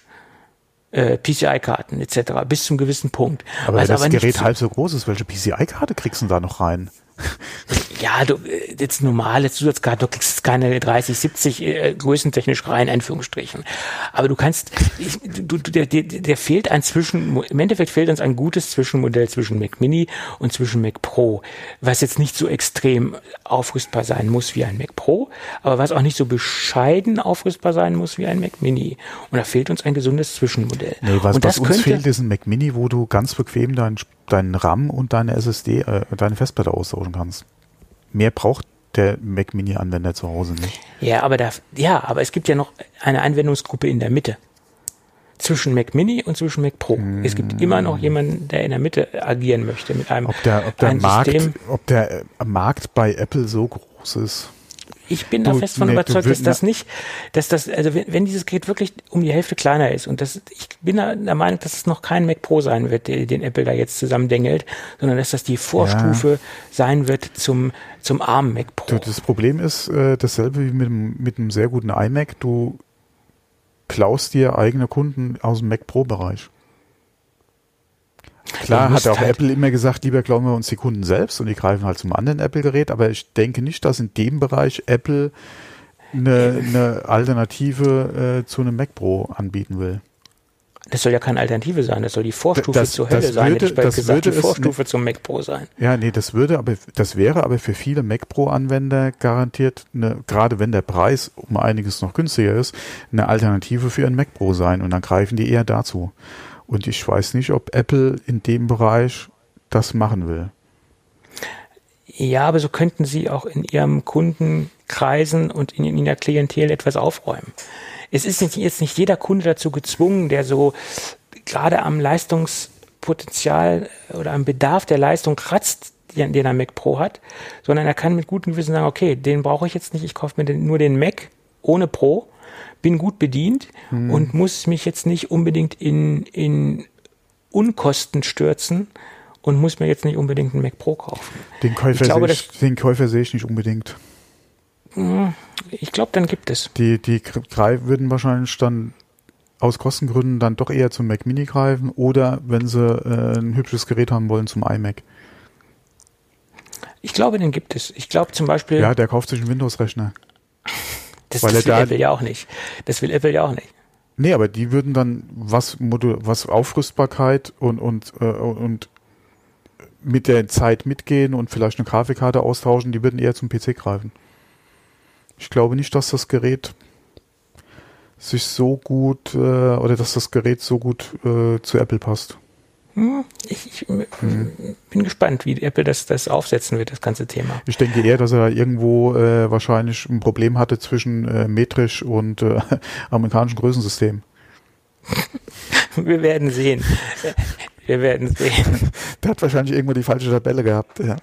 Oh, ja. das ist nur halb so groß. Nee, Junge, rechne alles bitte mal Faktor 2. Ja. Nein, ich glaube schon, dass das mit den Größenangaben ganz, ganz gut stimmt. Und ähm, letztendlich kann man natürlich auch durch die, durch die äh, geringe Wärme, die halt bei einer ARM-Geschichte entsteht, gegenüber einem Intel-System auch kleinere Systeme und kleinere Gehäuse bauen. Ja klar, das die Problematik ist doch aber wieder, dann passt doch auch nichts mehr rein in das Ding. Dann macht's doch, wie gesagt, dann macht es doch keinen Sinn. Naja, zweieinhalb Zoll äh, Platten klickst du doch schon noch ohne Ende rein, in Anführungsstrichen, wenn du jetzt vom Storage ausgehst. Oder auch äh, NVMe, also M2 äh, ja. SSDs klickst du da auch noch gut rein. Mhm. Also äh, die Platten werden ja auch immer interessanter, äh, was die Größe im zweieinhalb Zoll Bereich angeht, wenn es jetzt um Massen, Massenspeicher geht, zum Beispiel. Ja, ja gerade wenn du mal, äh, aber jetzt guck dir doch mal ein Mac Mini Design an oder die, die aktuelle Mac Mini Größe an äh, und steck da Apple Silicon rein und äh, mach es so, dass du die Möglichkeit hast, zwei NVMe-Platten reinzumachen. Dass du die ja. Möglichkeit hast, normalen RAM selbst auszutauschen und das geht bei der Größe ohne Probleme. Gerade wenn du ja weggehst, von, jetzt schon. wenn du gerade wenn du von drehenden Platten weggehst, ja, und du hast unten ja sowieso das Ding, was du aufschrauben kannst, du hast da oder könntest da sehr gut drankommen, um das alles selbst zu tauschen. Es ist halt die Frage, ja. will es Apple machen? Und ich gehe nicht davon aus, dass sie das gerade in dem Bereich noch machen wollen in Zukunft. Ja, der Mac Mini ist ja auch nicht der Bereich, äh, ist ja auch nicht der Zwischenbereich, den ein Mac ansprechen würde. Also dieses Zwischenmodell. Der Mac Mini ist nee, das aber der Mac Mini konnte das alles mal. Du konntest deine Festplatte, du konntest deinen RAM, das ja. war alles kein Thema. Und das wäre auch in Zukunft gerade mit, mit den kleinen äh, wie gesagt, mit einer NVMe, die ja wirklich nur ein Schokoriegel ist im Prinzip, könntest ja. du das wirklich sehr bequem machen. Ne? Du könntest es sogar als Slot-Lösung machen, dass du einfach nur die NVMe reinschiebst ja, und ginge du, auch. Du, du, könntest das alles relativ äh, simpel gestalten, weil ja diese, diese M2-Geschichte ja relativ simpel von der, von der Kontaktaufnahme ist letztendlich. Mhm. Ja. Da kannst du sehr viel machen, klar. Ähm, Aber wie gesagt, wir werden sehen. Ja, wir werden sehen. Apropos, wir werden sehen. Ich glaube, wir werden jetzt was hören von dir. Von mir was hören. Ach, ja. Du meinst, ich sollte mal über unseren heutigen Werbepartner äh, Wir sprechen. haben jetzt schon eine Stunde in der Box. Also von daher äh, wäre es, glaube ich, mal eine dann Zeit. machen wir noch eine, eine Stunde hinten dran. Ja. Gut. Dein Wort in Gottes Gehör. Äh, Gott hört mir schon lange nicht mehr zu. Ähm, das ist ja das Problem. Tja. Kann halt nicht jeder einen sehr guten Draht nach oben haben. Äh, du hast einen besseren Draht, meinst du? Keine Ahnung. Okay. Das okay. darfst du mich nicht fragen. Ich habe nicht von mir gesprochen. Okay, gut. Okay, dann lass uns doch über unseren heutigen Werbepartner, über unseren heutigen Kooperationspartner sprechen. Und das ist die Firma Zasta. Und äh, zasta.de, das ist die äh, Homepage, das ist die äh, Webseite, wo man Zasta erreichen kann. Schönes kleines Wortspiel. So, bevor wir den heutigen äh, Kooperationspartner etwas detailliert vorstellen, noch ein paar paar Zahlen zum Anfang, die vielleicht sehr interessant sein könnten in Kombination mit unserem heutigen Kooperationspartner. Äh, circa 12 Millionen Menschen in Deutschland äh, machen keine Steuererklärung. Das sollte man sich erstmal auf der Zunge zergehen lassen. Obwohl neun von zehn Menschen Geld vom Staat zurückbekommen würden. Tja, und was sie an, an Geld zurückbekommen würden, das sind im Schnitt circa 1000 Euro. Und diese Zahlen, die sollte man jetzt im Hinterkopf behalten, wenn wir über unseren heutigen Kooperations Kooperationspartner sprechen. So, eine Vorab, kleine Aktote von mir noch dazu. Ich bin der Zehnte. Okay, aber die Quote, dass neun von zehn Leuten ja, ist gut, ja. äh, im Schnitt 1000 Euro zurückbekommen würden, wenn sie eine Steuererklärung mhm. abgeben würden, das ist eine relativ hohe Quote. Die Quote ist höher als, im, als die Chance im Lotto zu gewinnen. So, Ich kann aber allerdings auch verstehen, dass man echt keinen Bock hat, eine Steuererklärung abzugeben, weil das ist im Endeffekt so geil wie eine Wurzelbehandlung beim Zahnarzt oder wie eine Magenspiegelung. ja, das ist so. Wenn man die ohne professionelle Hilfe macht, ist es sehr komplex, eine Steuererklärung zu machen. Wenn man keine gewissen Ambitionen hat oder keine Affinität hat, das zu machen und sich da wirklich wohlfühlt, sich durch die Steuererklärung durchzuwühlen. Und das zeigt ja auch, dass das viele Menschen gar nicht haben und sie geben einfach keine Steuererklärung ab. So. Und äh, viele sind ja auch nicht dazu gezwungen, eine Steuererklärung abzugeben. Es gibt ja nur gewisse Gruppen, die das halt auch machen müssen. Zum Beispiel auch Selbstständige.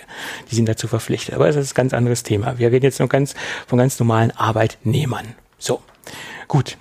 Und wer jetzt ganz clever und wer jetzt ganz smart und ganz elegant seine Steuererklärung abgeben möchte, ohne viel Hassel, ohne viel Aufwand, der sollte sich mal Zaster anschauen. Weil das kann man nämlich mit ganz wenigen Klicks über Zaster machen. Besser gesagt nicht direkt über Zaster, weil Zaster hat, das ist das Besondere daran, Partner Steuerberater, die für Zaster letztendlich arbeiten oder die eine Kooperation mit Zaster eingegangen sind. Also da sitzt jetzt nicht irgendwie eine Software im Hintergrund, die das irgendwie automatisiert macht. Nein, da sitzen wirklich Menschen, da sitzen wirklich Soft äh, wirklich Software-Menschen, wollte ich gerade sagen. da sitzen wirklich Steuerberater im Hintergrund, die für Zaster letztendlich arbeiten und das professionell erledigen. Das ist der der große, die große, die große Erklärung. Da sitzt jetzt nicht irgendwie eine KI hinter etc., sondern da sitzen wirklich ähm, Steuerberater mit Erfahrung und Kompetenz. Und wie funktioniert das Ganze? Man registriert sich auf der Seite zaster.de und das dauert circa drei Minuten, bis man durch diesen Registrierungsprozess durch ist. Dort gibt man seine ganzen Daten ein etc. Und dann dauert das maximal drei Tage, bis man von Zaster ein Angebot bekommt das ist ein unverbindliches Angebot. Das ist ganz wichtig, hier noch da äh, hinzuzufügen. Es ist alles bis zu diesem Zeitpunkt komplett unverbindlich. Und man kann sich dann entscheiden an diesem Punkt, wo das Angebot vorliegt, ob man seine Steuererklärung oder ob Zaster die Steuererklärung einreichen soll. Und erst, erst dann, also an diesem Punkt, wird es dann halt interessant, weil wenn die Steuererklärung eingereicht wird, also wenn einem das Angebot gefällt, die Steuererklärung eingereicht wird, wird das von Zaster erledigt. Das wird dann beim Finanzamt eingereicht, diese ganze Geschichte. Und erst dann, wenn man seine, sein Steuergeld zurückbekommen hat, seine Rückerstattung vom Finanzamt zurückbekommen hat, erst dann muss man halt bei Zaster die Gebühr bezahlen, die man halt vorher äh, mit, mitgeteilt bekommen hat im Angebot. Und letztendlich bezahlt man erst dann, das ist das Schöne daran, wenn man auch sein Steuergeld zurückbekommen hat. Erst dann entstehen die Gebühren. Und das finde ich halt so absolut interessant an dieser ganzen Geschichte. Man geht nicht in Vorleistung, nein, man bekommt erst, man bekommt erst dann, es wird erst dann erst verrechnet, wenn man dementsprechend sein Steuergeld vom Finanzamt zurückbekommen hat. Also man kann ja nur gewinnen bei der ganzen Geschichte, weil wenn man keine Steuererklärung macht, bekommt man kein Geld zurück. Und wenn man eine Steuergeld, äh, wenn man eine Steuererklärung macht oder besser gesagt über Zaster machen lässt oder über die Partner, äh, die für Zaster arbeiten, die Steuerberater, die für Zaster arbeiten, in Kooperation mit Zaster, ähm, dann bekommt man halt sein Geld vom Finanzamt zurück. Und erst dann entstehen Kosten, dementsprechend die Gebühren für die Steuererklärung. Und das ist eine absolute Win-Win-Situation für alle Beteiligten. Oder habe ich was Essentielles vergessen, Thomas? Äh, nee, wartest du jetzt auf eine äh, Reaktion von mir? Okay. nee, ich dachte, nee, du willst äh, so ein Statement zu, zu, zu äh, zur ganzen Geschichte. Was nee, du da das, das, das, Schöne ist halt, äh, du kannst halt deine Daten eingeben, du kriegst ein Angebot, ja, da siehst du schon ausgerechnet, was du an Steuerrückzahlung zu erwarten hast. Genau. Du siehst, was du äh, zahlen müsstest für die Steuer, äh, für die Steuererklärung, die ja ein Fachmann für dich erstellt hat oder Fachfrau, keine Ahnung, wer da hinten dran sitzt. Äh, und dann kannst du sagen, ja oder nein. Das ist halt das Schöne daran. Und im gerade im Vergleich halt, äh, wie es normalerweise ist, ja, du kriegst nicht direkt die Rechnung, sondern es wird halt, oder musst erst dann bezahlen, wenn die Kohle da ist. Genau. Und, äh, das ist ja auch das, was ich beim allerersten Mal, als ich beim Steuerberater ihm auch gesagt habe, weil meine Frau ist ja selbstständig, wir machen gemeinsame Veranlagungen, haben unseren Steuerberater und als wir da waren und ich die Rechnung gesehen habe, die äh, habe ich dann auch gesagt, oder habe ich mal geschluckt und habe dann gesagt, äh, die zahle ich dann aber erst, wenn die Kohle da ist. ja, weil da kommen schnell sehr, alle bei uns kommt da halt dann äh, sehr ja. schnell äh, recht hohe Beträge zusammen, ja. Ja, das ah. ist das Interessante, wie gesagt. Du zahlst erst dann, wenn du dein Steuergeld hast und mhm. du kannst im Endeffekt nur gewinnen. Letztendlich, das ist also eine Sache, ja. wo du kein Risiko hast. Und wenn du kein, wenn du dann dir das alles überlegt hast, sagst du einfach, nö. Nö, ja, wie gesagt, ist ein unverbindliches Wenn du einer von den zehn bist, da, oder ja, der zehnte dann bist, nee. dann sagst du, okay, nee, dann oh, nee, lass, lassen wir das. Danke. Vielen Dank fürs Gespräch. Ja. Genau. Ist halt alles komplett unverbindlich. Ja. Und das Schöne was viele gar nicht wissen. Das ist auch noch hochinteressant. Wenn man bisher noch keine Steuererklärung abgegeben hat, äh, kann man das auch rückwirkend bei Zaster äh, einreichen. Das heißt, für die letzten vier Jahre hm, bis zu vier Jahre, ich die, genau. bis, zu, hm. bis zu vier Jahre kann ich dementsprechend auch noch eine Steuererklärung erstellen lassen. Und das kann sich ja auch läppern. Ja? Da das kann, können ein paar Euro äh, zusammenkommen. Ne? Da können ein paar Euros äh, zusammenkommen letztendlich. Und selbst wenn man in der Vergangenheit die Steuererklärung selbst gemacht hat, und das haben ich und meine Frau, bevor sie selbstständig wurden, ja auch gemacht. Wir haben die ja selbst gemacht, hatten keinen Steuerberater, sondern haben uns da selbst durch den Bogen äh, mhm. gearbeitet, haben die abgegeben und haben was zurückgekriegt. Selbst dann ist es interessant, das mal einzureichen, ähm, weil, wie gesagt, es könnte sein, dass da sogar zwei, drei Euro mehr rauskommen. Ja, ja weil machen wir uns nichts vor, wir sind beide keine Steuerberater genau. und Zaster oder für Zaster arbeiten, wie gesagt, äh, kompetente Steuerberater und die werden das wahrscheinlich besser machen als der Otto Normalbürger. Hm? Da Davon ist es, auszugehen. Wie gesagt, wenn man sich nicht intensiv mit der Materie beschäftigt hat, kann man davon ausgehen, ja. Genau. Mhm. Gut. Ja, noch zwei Punkte, die vielleicht noch ganz interessant sind, um Ganzen noch ein bisschen mehr Vertrauen mitzugeben. Zasta ist Mitglied im Bund der Steuerzahler Deutschland und äh, Zasta ist TÜV Saarland geprüft. Das sind noch so zwei Dinge, die ganz äh, vielleicht noch ganz interessant sind. Ähm, ja, und wir haben natürlich auch einen zusätzlichen Vorteil für unsere liebe Hörerschaft, weil wer sich über unseren Link, der sich in den Shownotes befindet, bei Zasta anmeldet und den Code eingibt Geek Café, ganz einfach, der bekommt zusätzlich noch einen äh, 10 Euro Amazon-Gutschein für die erste eingereichte Steuererklärung. Ihr müsst euch natürlich dann auch, äh, ihr müsst natürlich auch eine Steuererklärung einreichen. Es reicht nicht nur, dass ihr ein Angebot mhm. abholt, äh, sondern letztendlich solltet ihr natürlich auch, um den Gutschein zu bekommen, ähm, eure Steuererklärung einreichen lassen. Ja, das ist, äh, denke ich, noch ein kleiner Punkt oben drauf, ein kleines Goodie oben drauf. Ja. Tja, dann würde ich sagen, haben wir das doch alles gut mhm. beschrieben. Zusammenfassend kann man halt noch sagen, äh, also was, man kann noch einen, einen großen Schlusssatz drunter setzen ähm, keine Steuerrückerstattung, keine Gebühr. Das ist zusammenfassend nochmal der Schlusssatz, den man äh, sagen kann, was ähm, Zaster betrifft. Tja. Dann geht jedenfalls fleißig in die Shownotes und meldet euch an und benutzt unseren Gutscheincode. Gut, dann äh, bleibt uns nichts anderes zu sagen als herzlichen Dank für die freundliche Unterstützung mhm. bei Zaster. Ja, dann machen wir nochmal weiter in den, mit den, unseren kleinen Nachrichten. Ich glaube, so die, das Apple-Event haben wir jetzt fast schon durchgekaut, ne? Könnte man fast schon sagen, dass es so stattfinden könnte. Äh, das wird höchstwahrscheinlich so sein, ne? Und man kann auch sagen, das ist das letzte Event in diesem Jahr. Da gehe ich von aus. Würde ich jetzt auch mal von ausgehen. Übrigens, äh, kleines Wortspiel. Was heißt auf Schwedisch Geldtransporter. Zasterleister. Ah, ah. okay. Ja, mhm, ist mir okay. jetzt noch gerade spontan so durch den Kopf gegangen, wo ich gerade hier an unseren Werbepartner gedacht habe. Mhm, mhm, so, was hätten wir denn überhaupt jetzt noch äh, auf der auf der Bettpfanne hätte ich bald gesagt. Ja, ja. Genau. Ähm, ganz interessantes Thema, was wir auch ganz schnell abhaken können. Mm, Apple One ist in Deutschland erschienen und wenn man seinen iCloud-Speicher erweitern möchte, weil in der Standardversion ist ja nur 50 Gigabyte drin, also in der Single-Version und in der Family-Version sind 200 Gigabyte drin. Aber wen das ein bisschen zu wenig ist, der kann ganz normal zu den herkömmlichen Konditionen, also da gibt es keinen Discount drauf, äh, seinen iCloud-Speicher erweitern. Das nur mal so als Information. Einige waren ein bisschen aufgeschmissen. Das ist nochmal so eine ganz wichtige Hintergrundinformation. Anzumerken ist noch, wenn man zum Beispiel den 2 Terabyte äh, Plan hat, dann muss man sich dort erstmal kurz abmelden und erst dann kann man den äh, Apple One äh, Plan aktivieren und dann muss man die zwei Terabyte wieder dazu buchen als Option.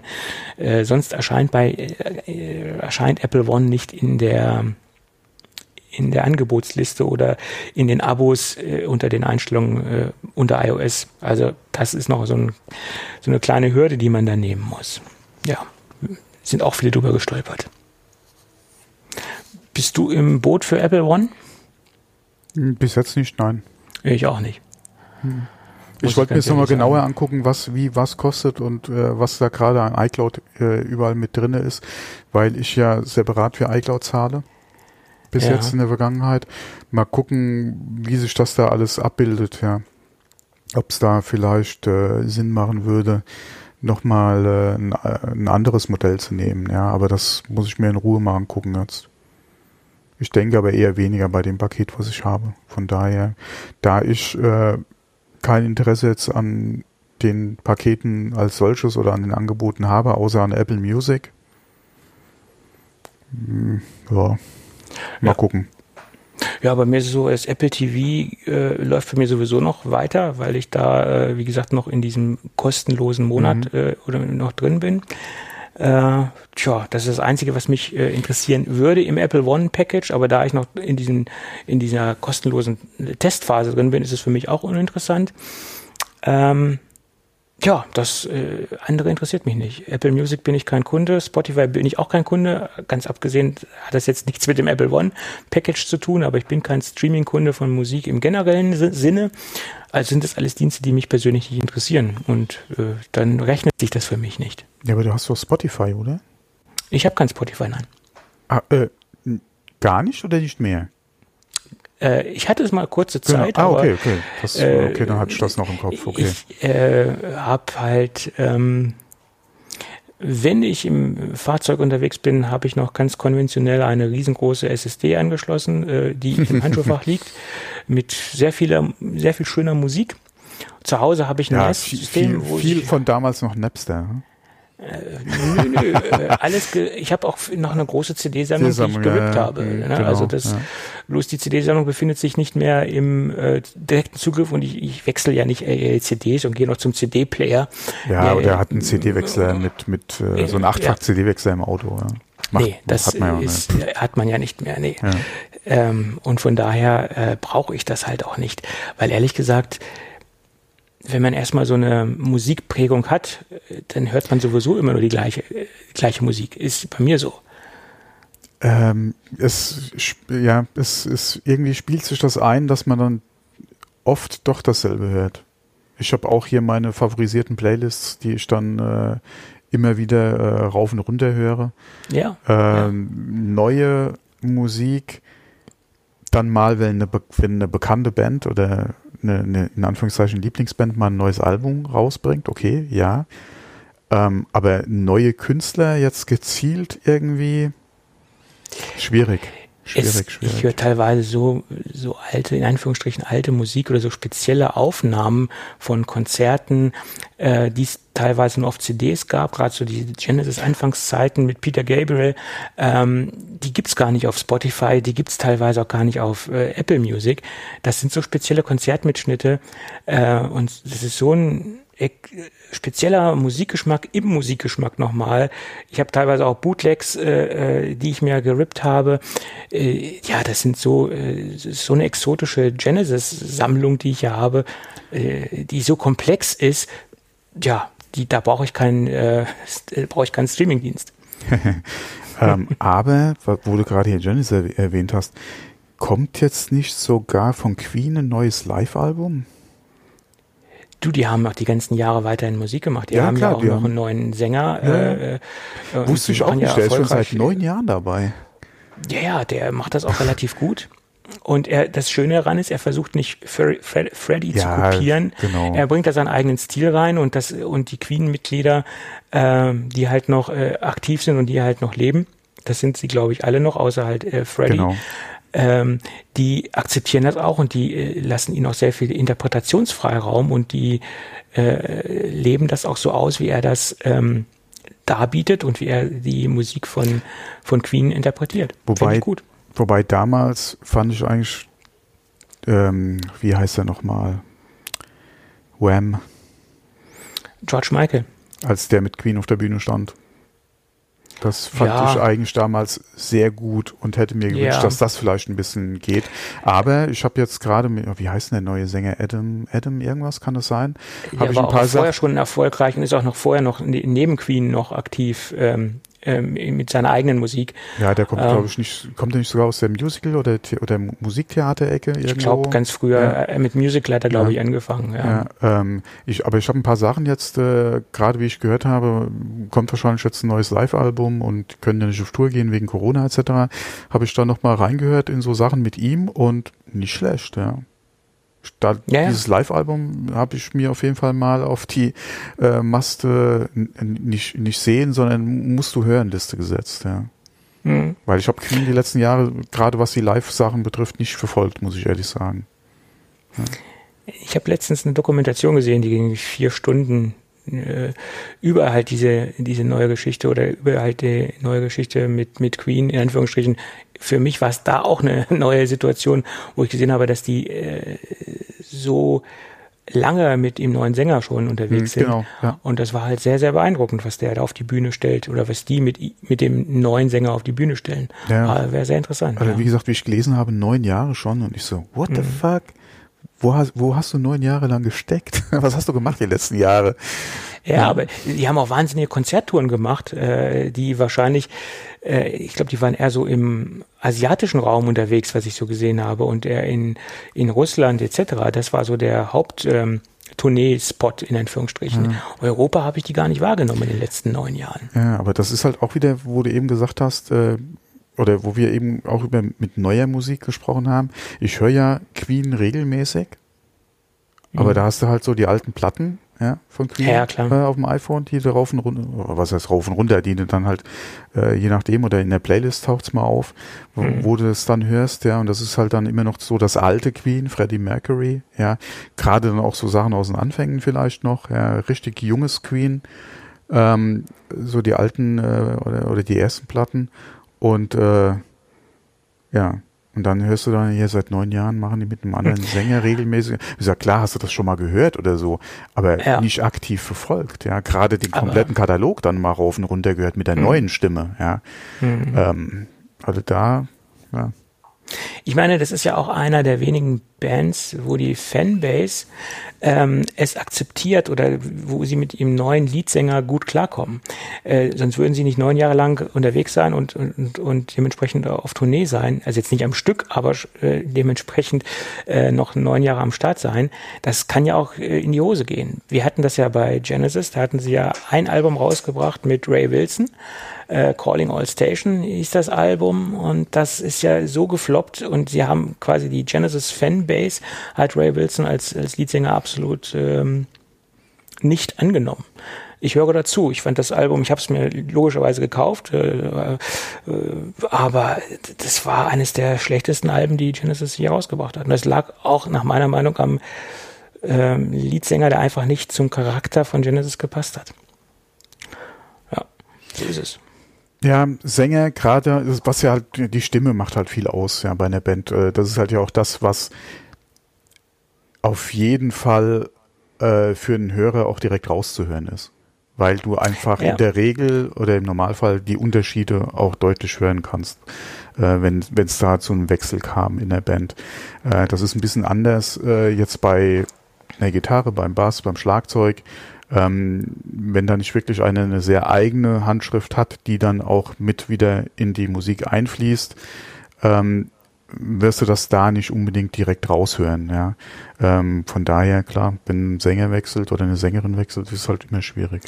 Ja. ja, und vor allen Dingen, äh, Ray Wilson ist technisch gesehen ein guter Sänger, das will ich jetzt nicht in, in Abrede stellen, aber der Charakter und der Spirit, den, den Genesis halt hat, den hat er nicht weiter transportieren können oder, den, oder in diese in diese Philosophie oder in diese dieses Genesis in diese Genesis Aura konnte er sich nicht äh, einfügen und es hat einfach nicht gepasst. Man merkte, das war einfach ein ein derartiger Fremdkörper in meinen Augen und das mhm. haben auch sehr viele andere so gesehen. Sonst hätten sie ihn ja nicht nach einem Album schon wieder ähm, vor die Tür gesetzt. Jo. Ja. Aber kann passieren. Kann passieren, ja. da sagst du was, ja. Das war genauso wie der Versuch, ähm, Guano Apes äh, einmal mit einem männlichen Leadsänger auf die Beine zu stellen. Das ist auch in die Hose gegangen. Gab auch genau ein Album und äh, dann gab es also nach der nach der Trennung von von Guano Apes und nach der Auflösung äh, von Guano Apes gab es ja dann äh, wie gesagt der zusammen die Zusammenfassung mit einem neuen äh, Leadsänger und das ist dann auch in die Hose gegangen und dann gab es ja ein paar Jahre später wieder die Reunion und jetzt hat man halt wieder die altbekannte Leadsängerin.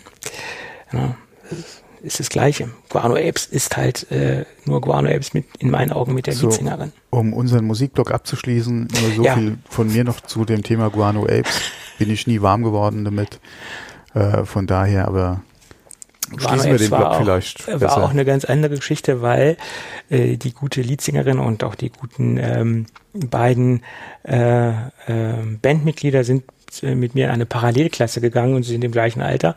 Und deswegen habe ich auch einen ganz anderen Bezug zu Guano Apes als ähm, vielleicht zu die autonomalen Musikhörer, weil ich halt die Band sehr gut kenne und immer noch ein bisschen Kontakt pflege. Das vielleicht als Hintergrund.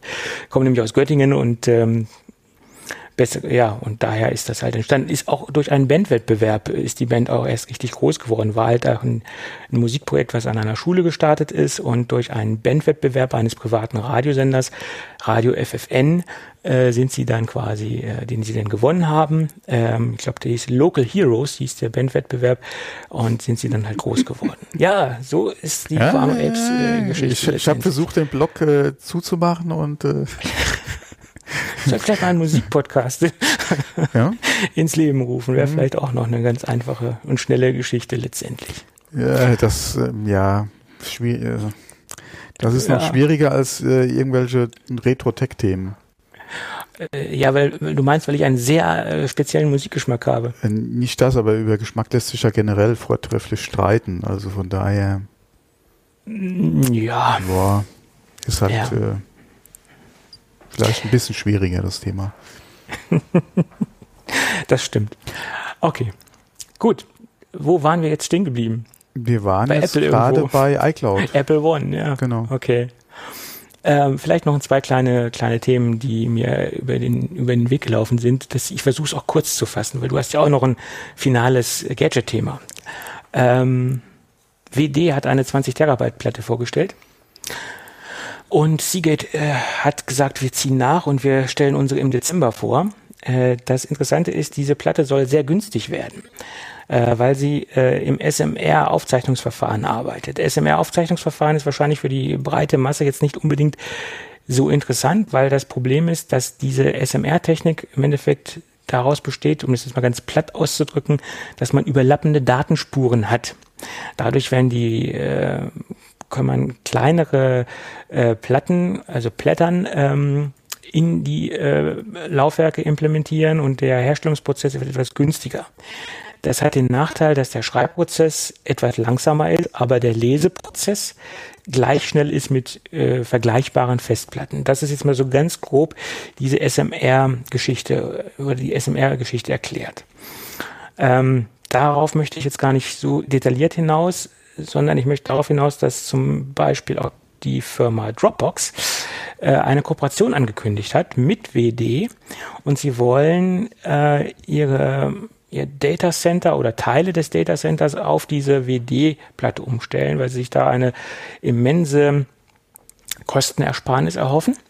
Und derzeit befinden sich einige Platten im Qualifizierungsprozess ähm, bei Dropbox und die Dinge werden auf Herz und Nieren geprüft. Und ähm, das zeigt mir ganz eindeutig, ähm, dass ähm, konventionelle Festplatten im Storage oder im, im Massenspeichermarkt noch lange nicht tot ist, auch wenn das jetzt viele prognostizieren, dass man auch irgendwann äh, in Servern ähm, SSDs haben wird. Das mag sein, aber wenn man wirklich von Masse spricht, kommt man an einer konventionellen Festplatte nicht vorbei. Das ist meine Meinung. Und das wird sich auch die nächsten Jahre so schnell nicht ändern, wenn man jetzt wirklich über, wie gesagt, bei Dropbox über wahnsinnig große Kapazitäten, von wahnsinnig großen Kapazitäten spricht, wird sich das in naher Zukunft auch nicht ändern. Ich glaube, da gehen noch so fünf bis zehn Jahre ins Land, bis man wirklich komplett auch solche riesen Datenmengen ähm, auf SSD-Technik abbilden kann oder ja, über SSDs äh, laufen lassen kann. Ist meine Meinung dazu. Hm. Und sieht man mal wieder, ähm, äh, alte Technik wird konsequent weiterentwickelt. Äh, Gerade jetzt diese Festplatten, da, da passiert sehr viel auch im konventionellen Bereich. Äh, da passiert auch einiges, da bleibt die Entwicklung auch nicht stehen. Ja. Gut, dann würde ich sagen, dass wir jetzt nicht das Thema oder die Sendung noch länger in die Länge ziehen. Äh, mach mal dein Gadget. Ich mein Gadget. Welches ja. Gadget? Dein, dein Quantum Trost. Nee, das hat, genau, ja, Quantum Trost, genau. Ne? sind wir auch schon wieder beim Kino.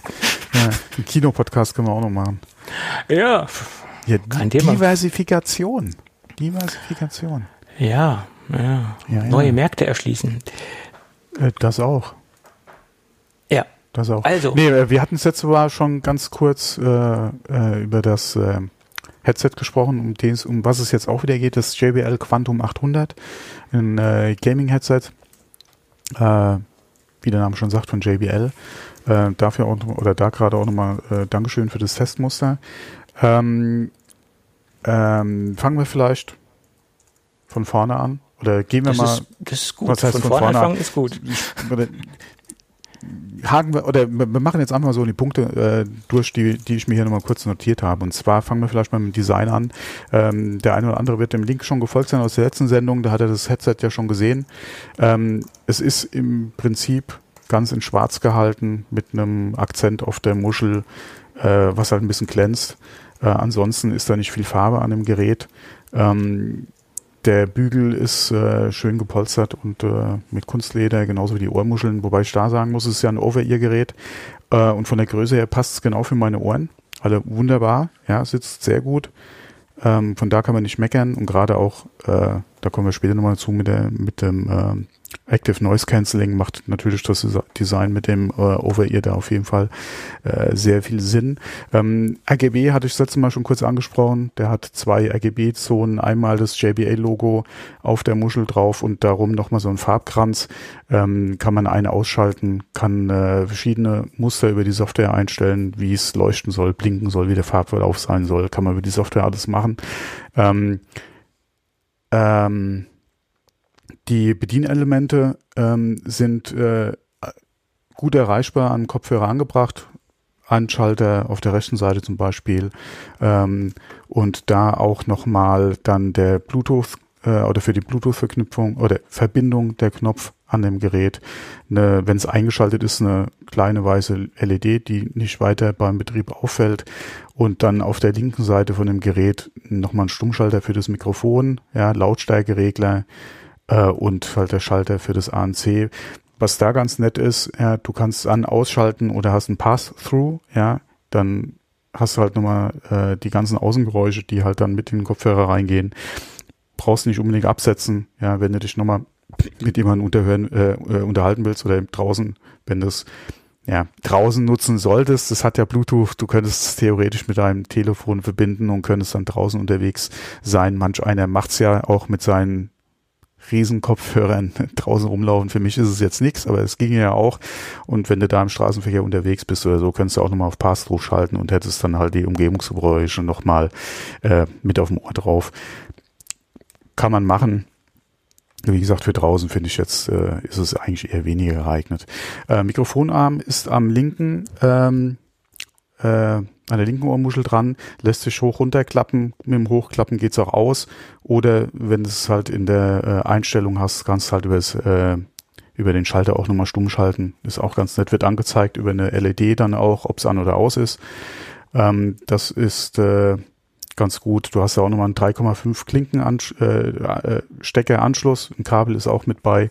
Kannst es also nicht nur kabellos betreiben, sondern dann, äh, genau, nicht nur per Funk betreiben, sondern auch mit dem Kabel am Gerät. Gerade ja, äh, für Konsolen eventuell nochmal so ein Ding. Da konnte ich es jetzt nicht testen, weil ich ja PC-Spieler bin, aber da funktioniert es äh, auch übrigens äh, sehr gut. Wobei ich nach wie vor von dem äh, mitgelieferten USB-Dongle, was ja dieses eigene, oder was ja dann das 2,4 Gigahertz Netz aufbaut, äh, sehr zufrieden bin. Reichweite ist super, ja, gar kein Thema hier äh, jetzt in dem Bereich um den PC rum. Äh, auch wenn ich damit mal hier äh, ins Nachbarzimmer oder so gehe, gerade Empfang kein Problem. Äh, und genauso, ja, in der Zeit, wo ich es jetzt getestet habe, keine Verbindungsabbrüche. Hat super funktioniert. Ähm, von daher kann man da nicht meckern. Ähm, ich hatte schon mal die Akkulaufzeit das letzte Mal kurz angesprochen. JBL gibt an bis zu 14 Stunden. Äh, kann ich nur bestätigen. Ja, hat gut funktioniert. Ähm, wobei ich da sagen muss, ich habe die LED, äh, die RGB-Beleuchtung bei mir aus am Kopfhörer und äh, kam da auf jeden Fall auf die 14 Stunden. Kein Thema. Ähm, das dazu Software. Ich hatte es letzte Mal schon gesagt, dass ich kein besonders großer Fan vom Design der Software bin, weil die äh, ja schwarz-weiß gehalten ist und äh, auch von der Schriftart mehr so, ja, wie früher 70er Jahre Computerschrift aussieht, ist ein bisschen gewöhnungsbedürftig. Von den Funktionen her bietet sie alle Funktionen, die auch vom Kopfhörer aus bedienbar sind, plus dann halt nochmal den, äh, äh, äh, wie habe ich äh, gesagt, den Raumklang den kann man daher nochmal äh, über die Software dann ein, äh, ein- oder ausschalten, beziehungsweise dann auf Dolby, beziehungsweise auf den JBL Quantum Sound oder Surround heißt ja, funktioniert.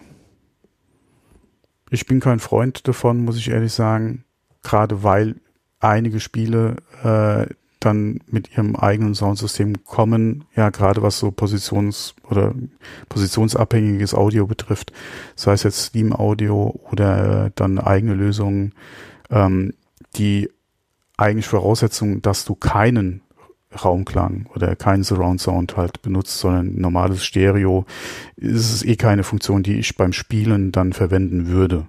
Ja, ähm, von daher ist es schön, dass es dabei ist gerade das Dolby klingt jetzt gar nicht mal so schlecht, würde ich sagen, aber das ist jetzt keine Funktion, die ich nutze. Ja, ähm, über die Software kannst du halt auch die Beleuchtung ein ausschalten, kannst äh, die Farben einstellen, die Profile dir aussuchen. Du hast einen Equalizer dabei. Für den normalen Betrieb am Rechner würde ich da auch empfehlen, auf ja das ähm, Bassprogramm oder die Basseinstellungen zu gehen. Dann hast du da eigentlich für mein Empfinden einen, einen schönen Klang auch. Ähm, generell der Klang ist eigentlich ganz gut bei, oder was heißt ganz gut, der Klang ist gut bei dem Headset. Ähm, ich hatte da jetzt keine großen, was heißt großen, ich hatte da keine Verzerrungen drin. Klar, im Vergleich zu meinem Studio-Kopfhörer es, es ist halt kein Studio-Kopfhörer, das muss man ja auch sagen. Es ist ein Gaming-Headset. Gerade wenn du mit dem äh, Equalizer spielst, ähm, kannst du da halt noch ein bisschen was machen. Sprachprofil, äh, sp äh, wie gesagt, die Sprache ein bisschen mehr rausheben, je nachdem, was du auch am Spielen bist, ja. Vielleicht da auch nochmal ein bisschen Equalizer spielen, um Schritte besser zu hören, ja. Das sind ja alles so Sachen, die kannst du dann, äh, oder kann man ausprobieren.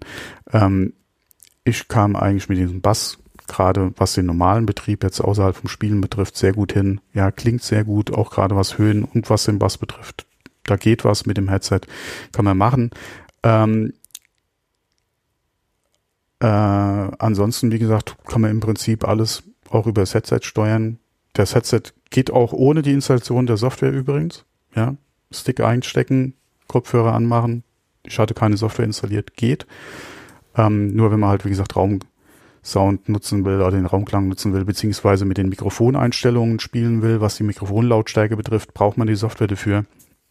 Oder würde ich empfehlen, die Software zu installieren, gerade weil mit den Standardeinstellungen das Mikrofon äh, ja noch nicht so im Optimum ist. Ja, äh, ich habe die Lautstärke ein bisschen runtergenommen, dann war auch der Ton äh, oder die Qualität, was dann beim Gegenüber ankommt, äh, besser. Ja, von daher auf jeden Fall da ein bisschen mit den Einstellungen spielen, da kann man aus dem Mikrofon auf jeden Fall noch ein bisschen was rausholen.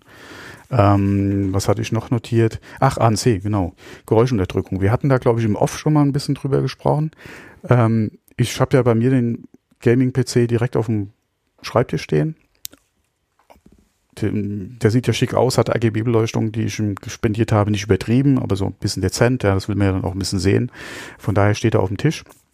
Und der Volllast kann der, das ist ja ein, ein ITX-System, äh, ein relativ kleiner Luftkühler drauf, äh, die Grafikkarte macht ja auch jetzt, ja, dann können die Lüfter mal anspringen. Und da muss ich sagen, bin ich angenehm überrascht. Das filtert mein ANC oder das ANC von dem JBL sehr gut raus. Ja, du hörst den Lüfter im Prinzip nicht mehr, ja, wenn du mit dem Kopfhörer spielst. Und der kann bei Spitzenbelastungen doch schon mal, wenn die auf Verlass laufen, kann das schon unangenehm, was heißt unangenehm, aber kann er laut werden. Man hört den Lüfter definitiv und das ist mit dem ANC weg. Okay. Ähm, was ich jetzt bei anderen Reviews gelesen habe, äh, beziehungsweise einer hat geschrieben, das ANC hat keinerlei irgendwie äh, Rauschen oder, oder so ein Nebengeräusch, was es in der, wenn er halt ganz, oder wenn du in der ganzen Stille sitzt, halt nichts hört. Also ich habe da definitiv, also für mein Gehör hast du auf jeden Fall jetzt so dieses, was halt oft hast mit ANC-Systemen, so ein kleines Rauschen. Wenn halt wirklich komplette Stille ist irgendwo. Äh, und ich höre das auf jeden Fall mit dem JBL auch. Es ist jetzt nicht so extrem wie vielleicht mit dem einen oder anderen System, aber es ist auf jeden Fall was da. Aber im Betrieb, wie gesagt, fällt das eigentlich, also wenn du am Spielen bist oder wenn du das, äh, wenn du überhaupt was oder Musik auf dem äh, Kopfhörer hast, fällt das eigentlich kaum aus. Und äh, wie gesagt, das ANC funktioniert äh, überraschend gut. Ja, ich hatte gesagt, ich habe jetzt keine großartigen Vergleichssysteme jetzt äh, hier oder auch vor allem keine hochpreisigen Systeme hier, die ich vergleichen kann. Aber das macht auf jeden Fall einen sehr vernünftigen Eindruck. Das ANC. Und wie gesagt, ein Aus und Pass-Through hast du da auch. Ja, das ist, äh, denke ich mal, ganz okay. Kann man nicht äh, drüber meckern. Ähm, was hatte ich mir hier noch notiert? Genau, EQ, also die Presets kann man noch einstellen, klar, beziehungsweise frei damit rumspielen. Ähm, ja, das war es im Prinzip äh, an den Sachen, die ich mir mal notiert hatte zu dem Headset. Im Großen und Ganzen bin ich äußerst angenehm überrascht. Ich hatte schon das eine oder andere Headset mal im Einsatz, auch gerade äh, so die üblichen Verdächtigen, wo ich sagen würde, dass die gerade oder dass generell Headsets im Mikrofonbereich immer ein bisschen schwierig teilweise sind. Ja, gerade so sehr günstige haben da teilweise, auf jeden Fall die, die ich bis jetzt mal hatte oder gehört habe, äh, immer so ein Problem mit dem Klang, der halt beim Gegenüber ankommt. Hat mich jetzt, äh, wie gesagt, äußerst positiv überrascht mit dem JBL, dass es dann doch äh, so gut geklungen hat, wie es geklungen hat. Ähm, das ANC, dass das so gut gerade auch in, unter meinen Bedingungen funktioniert. Ja, ähm, und äh, generell, was jetzt Bedienbarkeit betrifft, ja, ich hatte ja auch schon gedacht, oder die Befürchtung am Anfang, dass man viel über die Software machen muss, aber im Prinzip alles das, was ich, was ich brauche an Einstellungen, kannst du alles über den Kopfhörer machen. Und das ist ja eigentlich auch das, was du haben willst, wenn du am Spielen bist. Ja, du willst nicht irgendwie nochmal aus dem Spiel raus und in die Software rein und da irgendwelche Änderungen vornehmen, äh, Profile anpassen, äh, beziehungsweise da wild rumklicken sondern das kannst du alles bequem, zumindest mal die Grundsachen, ja, alles, oder die, die, die Sachen, die mich halt interessieren an dem Headset, kannst du direkt vom Gerät aus steuern, äh, beziehungsweise einen ausschalten und das ist, äh, ja, im Prinzip das, was man haben will, ja. Ja, das klingt doch sehr rund, das ganze Paket. Ja, und wie gesagt, RGB ist dran, wer es haben will, toll, ja, funktioniert auch wirklich prächtig. Äh, macht auch Laune, ein bisschen mit rumzuspielen. Ähm, aber selbst sieht man es ja eh nicht. Ja, das ist ja was anderes wie beim PC, ja, den du hier noch neben dem Bildschirm stehen hast und wo du es noch siehst, ja, Kopfhörer auf, siehst, kriegst ja nichts mehr mit. Das ist dann eigentlich fürs Drumherum oder für dein Unterbewusstsein, dass du weißt, dass du das so machen kannst. Was natürlich da schade ist, und da hatten wir auch schon im Off, glaube ich, drüber gesprochen, dass es da keinen einheitlichen Standard gibt. Ja gut, aber das Problem haben ja auch alle anderen auch. Das, das ist, generell, äh, generell schwierig, klar. Da, ja. da würde ich mir wünschen, dass die Hersteller da ein bisschen offener mit umgehen oder an offenen Standards arbeiten, auf die man, ja. auf die dann alle im Prinzip äh, setzen, beziehungsweise dass sich da ein Standard etabliert, ja, der dann auch äh, angenommen und umgesetzt wird beziehungsweise Geräte kompatibel dazu sind. Es gibt da ja Third-Party-Entwickler, die äh, versuchen da entsprechende Schnittstellen äh, bereitzustellen, beziehungsweise Softwarelösungen zu schaffen, um das, um halt unterschiedliche Systeme halt unter einen Hut zu bringen. Aber ja, das ist halt so das Ding, aber ja, da, das, da, da, die, die, die Leute, die sich dafür interessieren, äh, beziehungsweise sich mit dem Thema beschäftigen, die, wissen das sowieso, ja, was, was äh, Sache ist, ja. Aber ähm, es hat auf jeden Fall RGB. Also wenn man da drauf steht, ja, äh, hat man es auch am Kopfhörer dann in Zukunft. Nicht nur PC, Tastatur, Maus, Mauspad, ja, äh, Monitor mittlerweile ja auch, ähm, sondern dann auch im Kopfhörer, ja. Sehr schön, gut. Genau. Äh, Preis hatten wir noch nicht gesagt. Äh, knappe 200 Euro ist natürlich schon einiges Geld für ein Headset, aber da muss man auch mal gucken. Äh, Gerade die äh, Leistung äh, oder beziehungsweise ANC, ja, findest du auch nicht unbedingt in jedem Gerät. Und vor allem es ist gut umgesetzt, ja, muss ich ehrlich sagen. Obwohl, wenn ich mir so Marktbegleiter anschaue, ist das es preislich äh, völlig im Rahmen, was ich so viele ja, ja. Features jetzt gehört habe. Ja, und es gibt ja Headsets, ja. die noch teurer sind. Ne? Also wenn ich jetzt Razer nehme, da gibt es teilweise wesentlich mehr ausgeben. Ach so, ähm, geladen wird übrigens bei USB-C. Sehr gut. Ähm, Kabel ist natürlich im Lieferumfang drin, kein Netzteil, wenn ich es jetzt richtig im Kopf habe. Aber ich habe auch das Kabel bei mir im PC stecken. Und äh, mein Gott, ja, das ist ja kein Monster-Akku in dem Ding. Der hält 14 Stunden, den kannst du zwischendrin mal dranhängen, äh, wenn du irgendwas anderes machen bist und dann äh, ist er wieder vollgeladen. Ja. Und ähm, also mir ist er bis jetzt noch nicht leer gelaufen. Hm. Ja. Ja, passt. Sehr gut.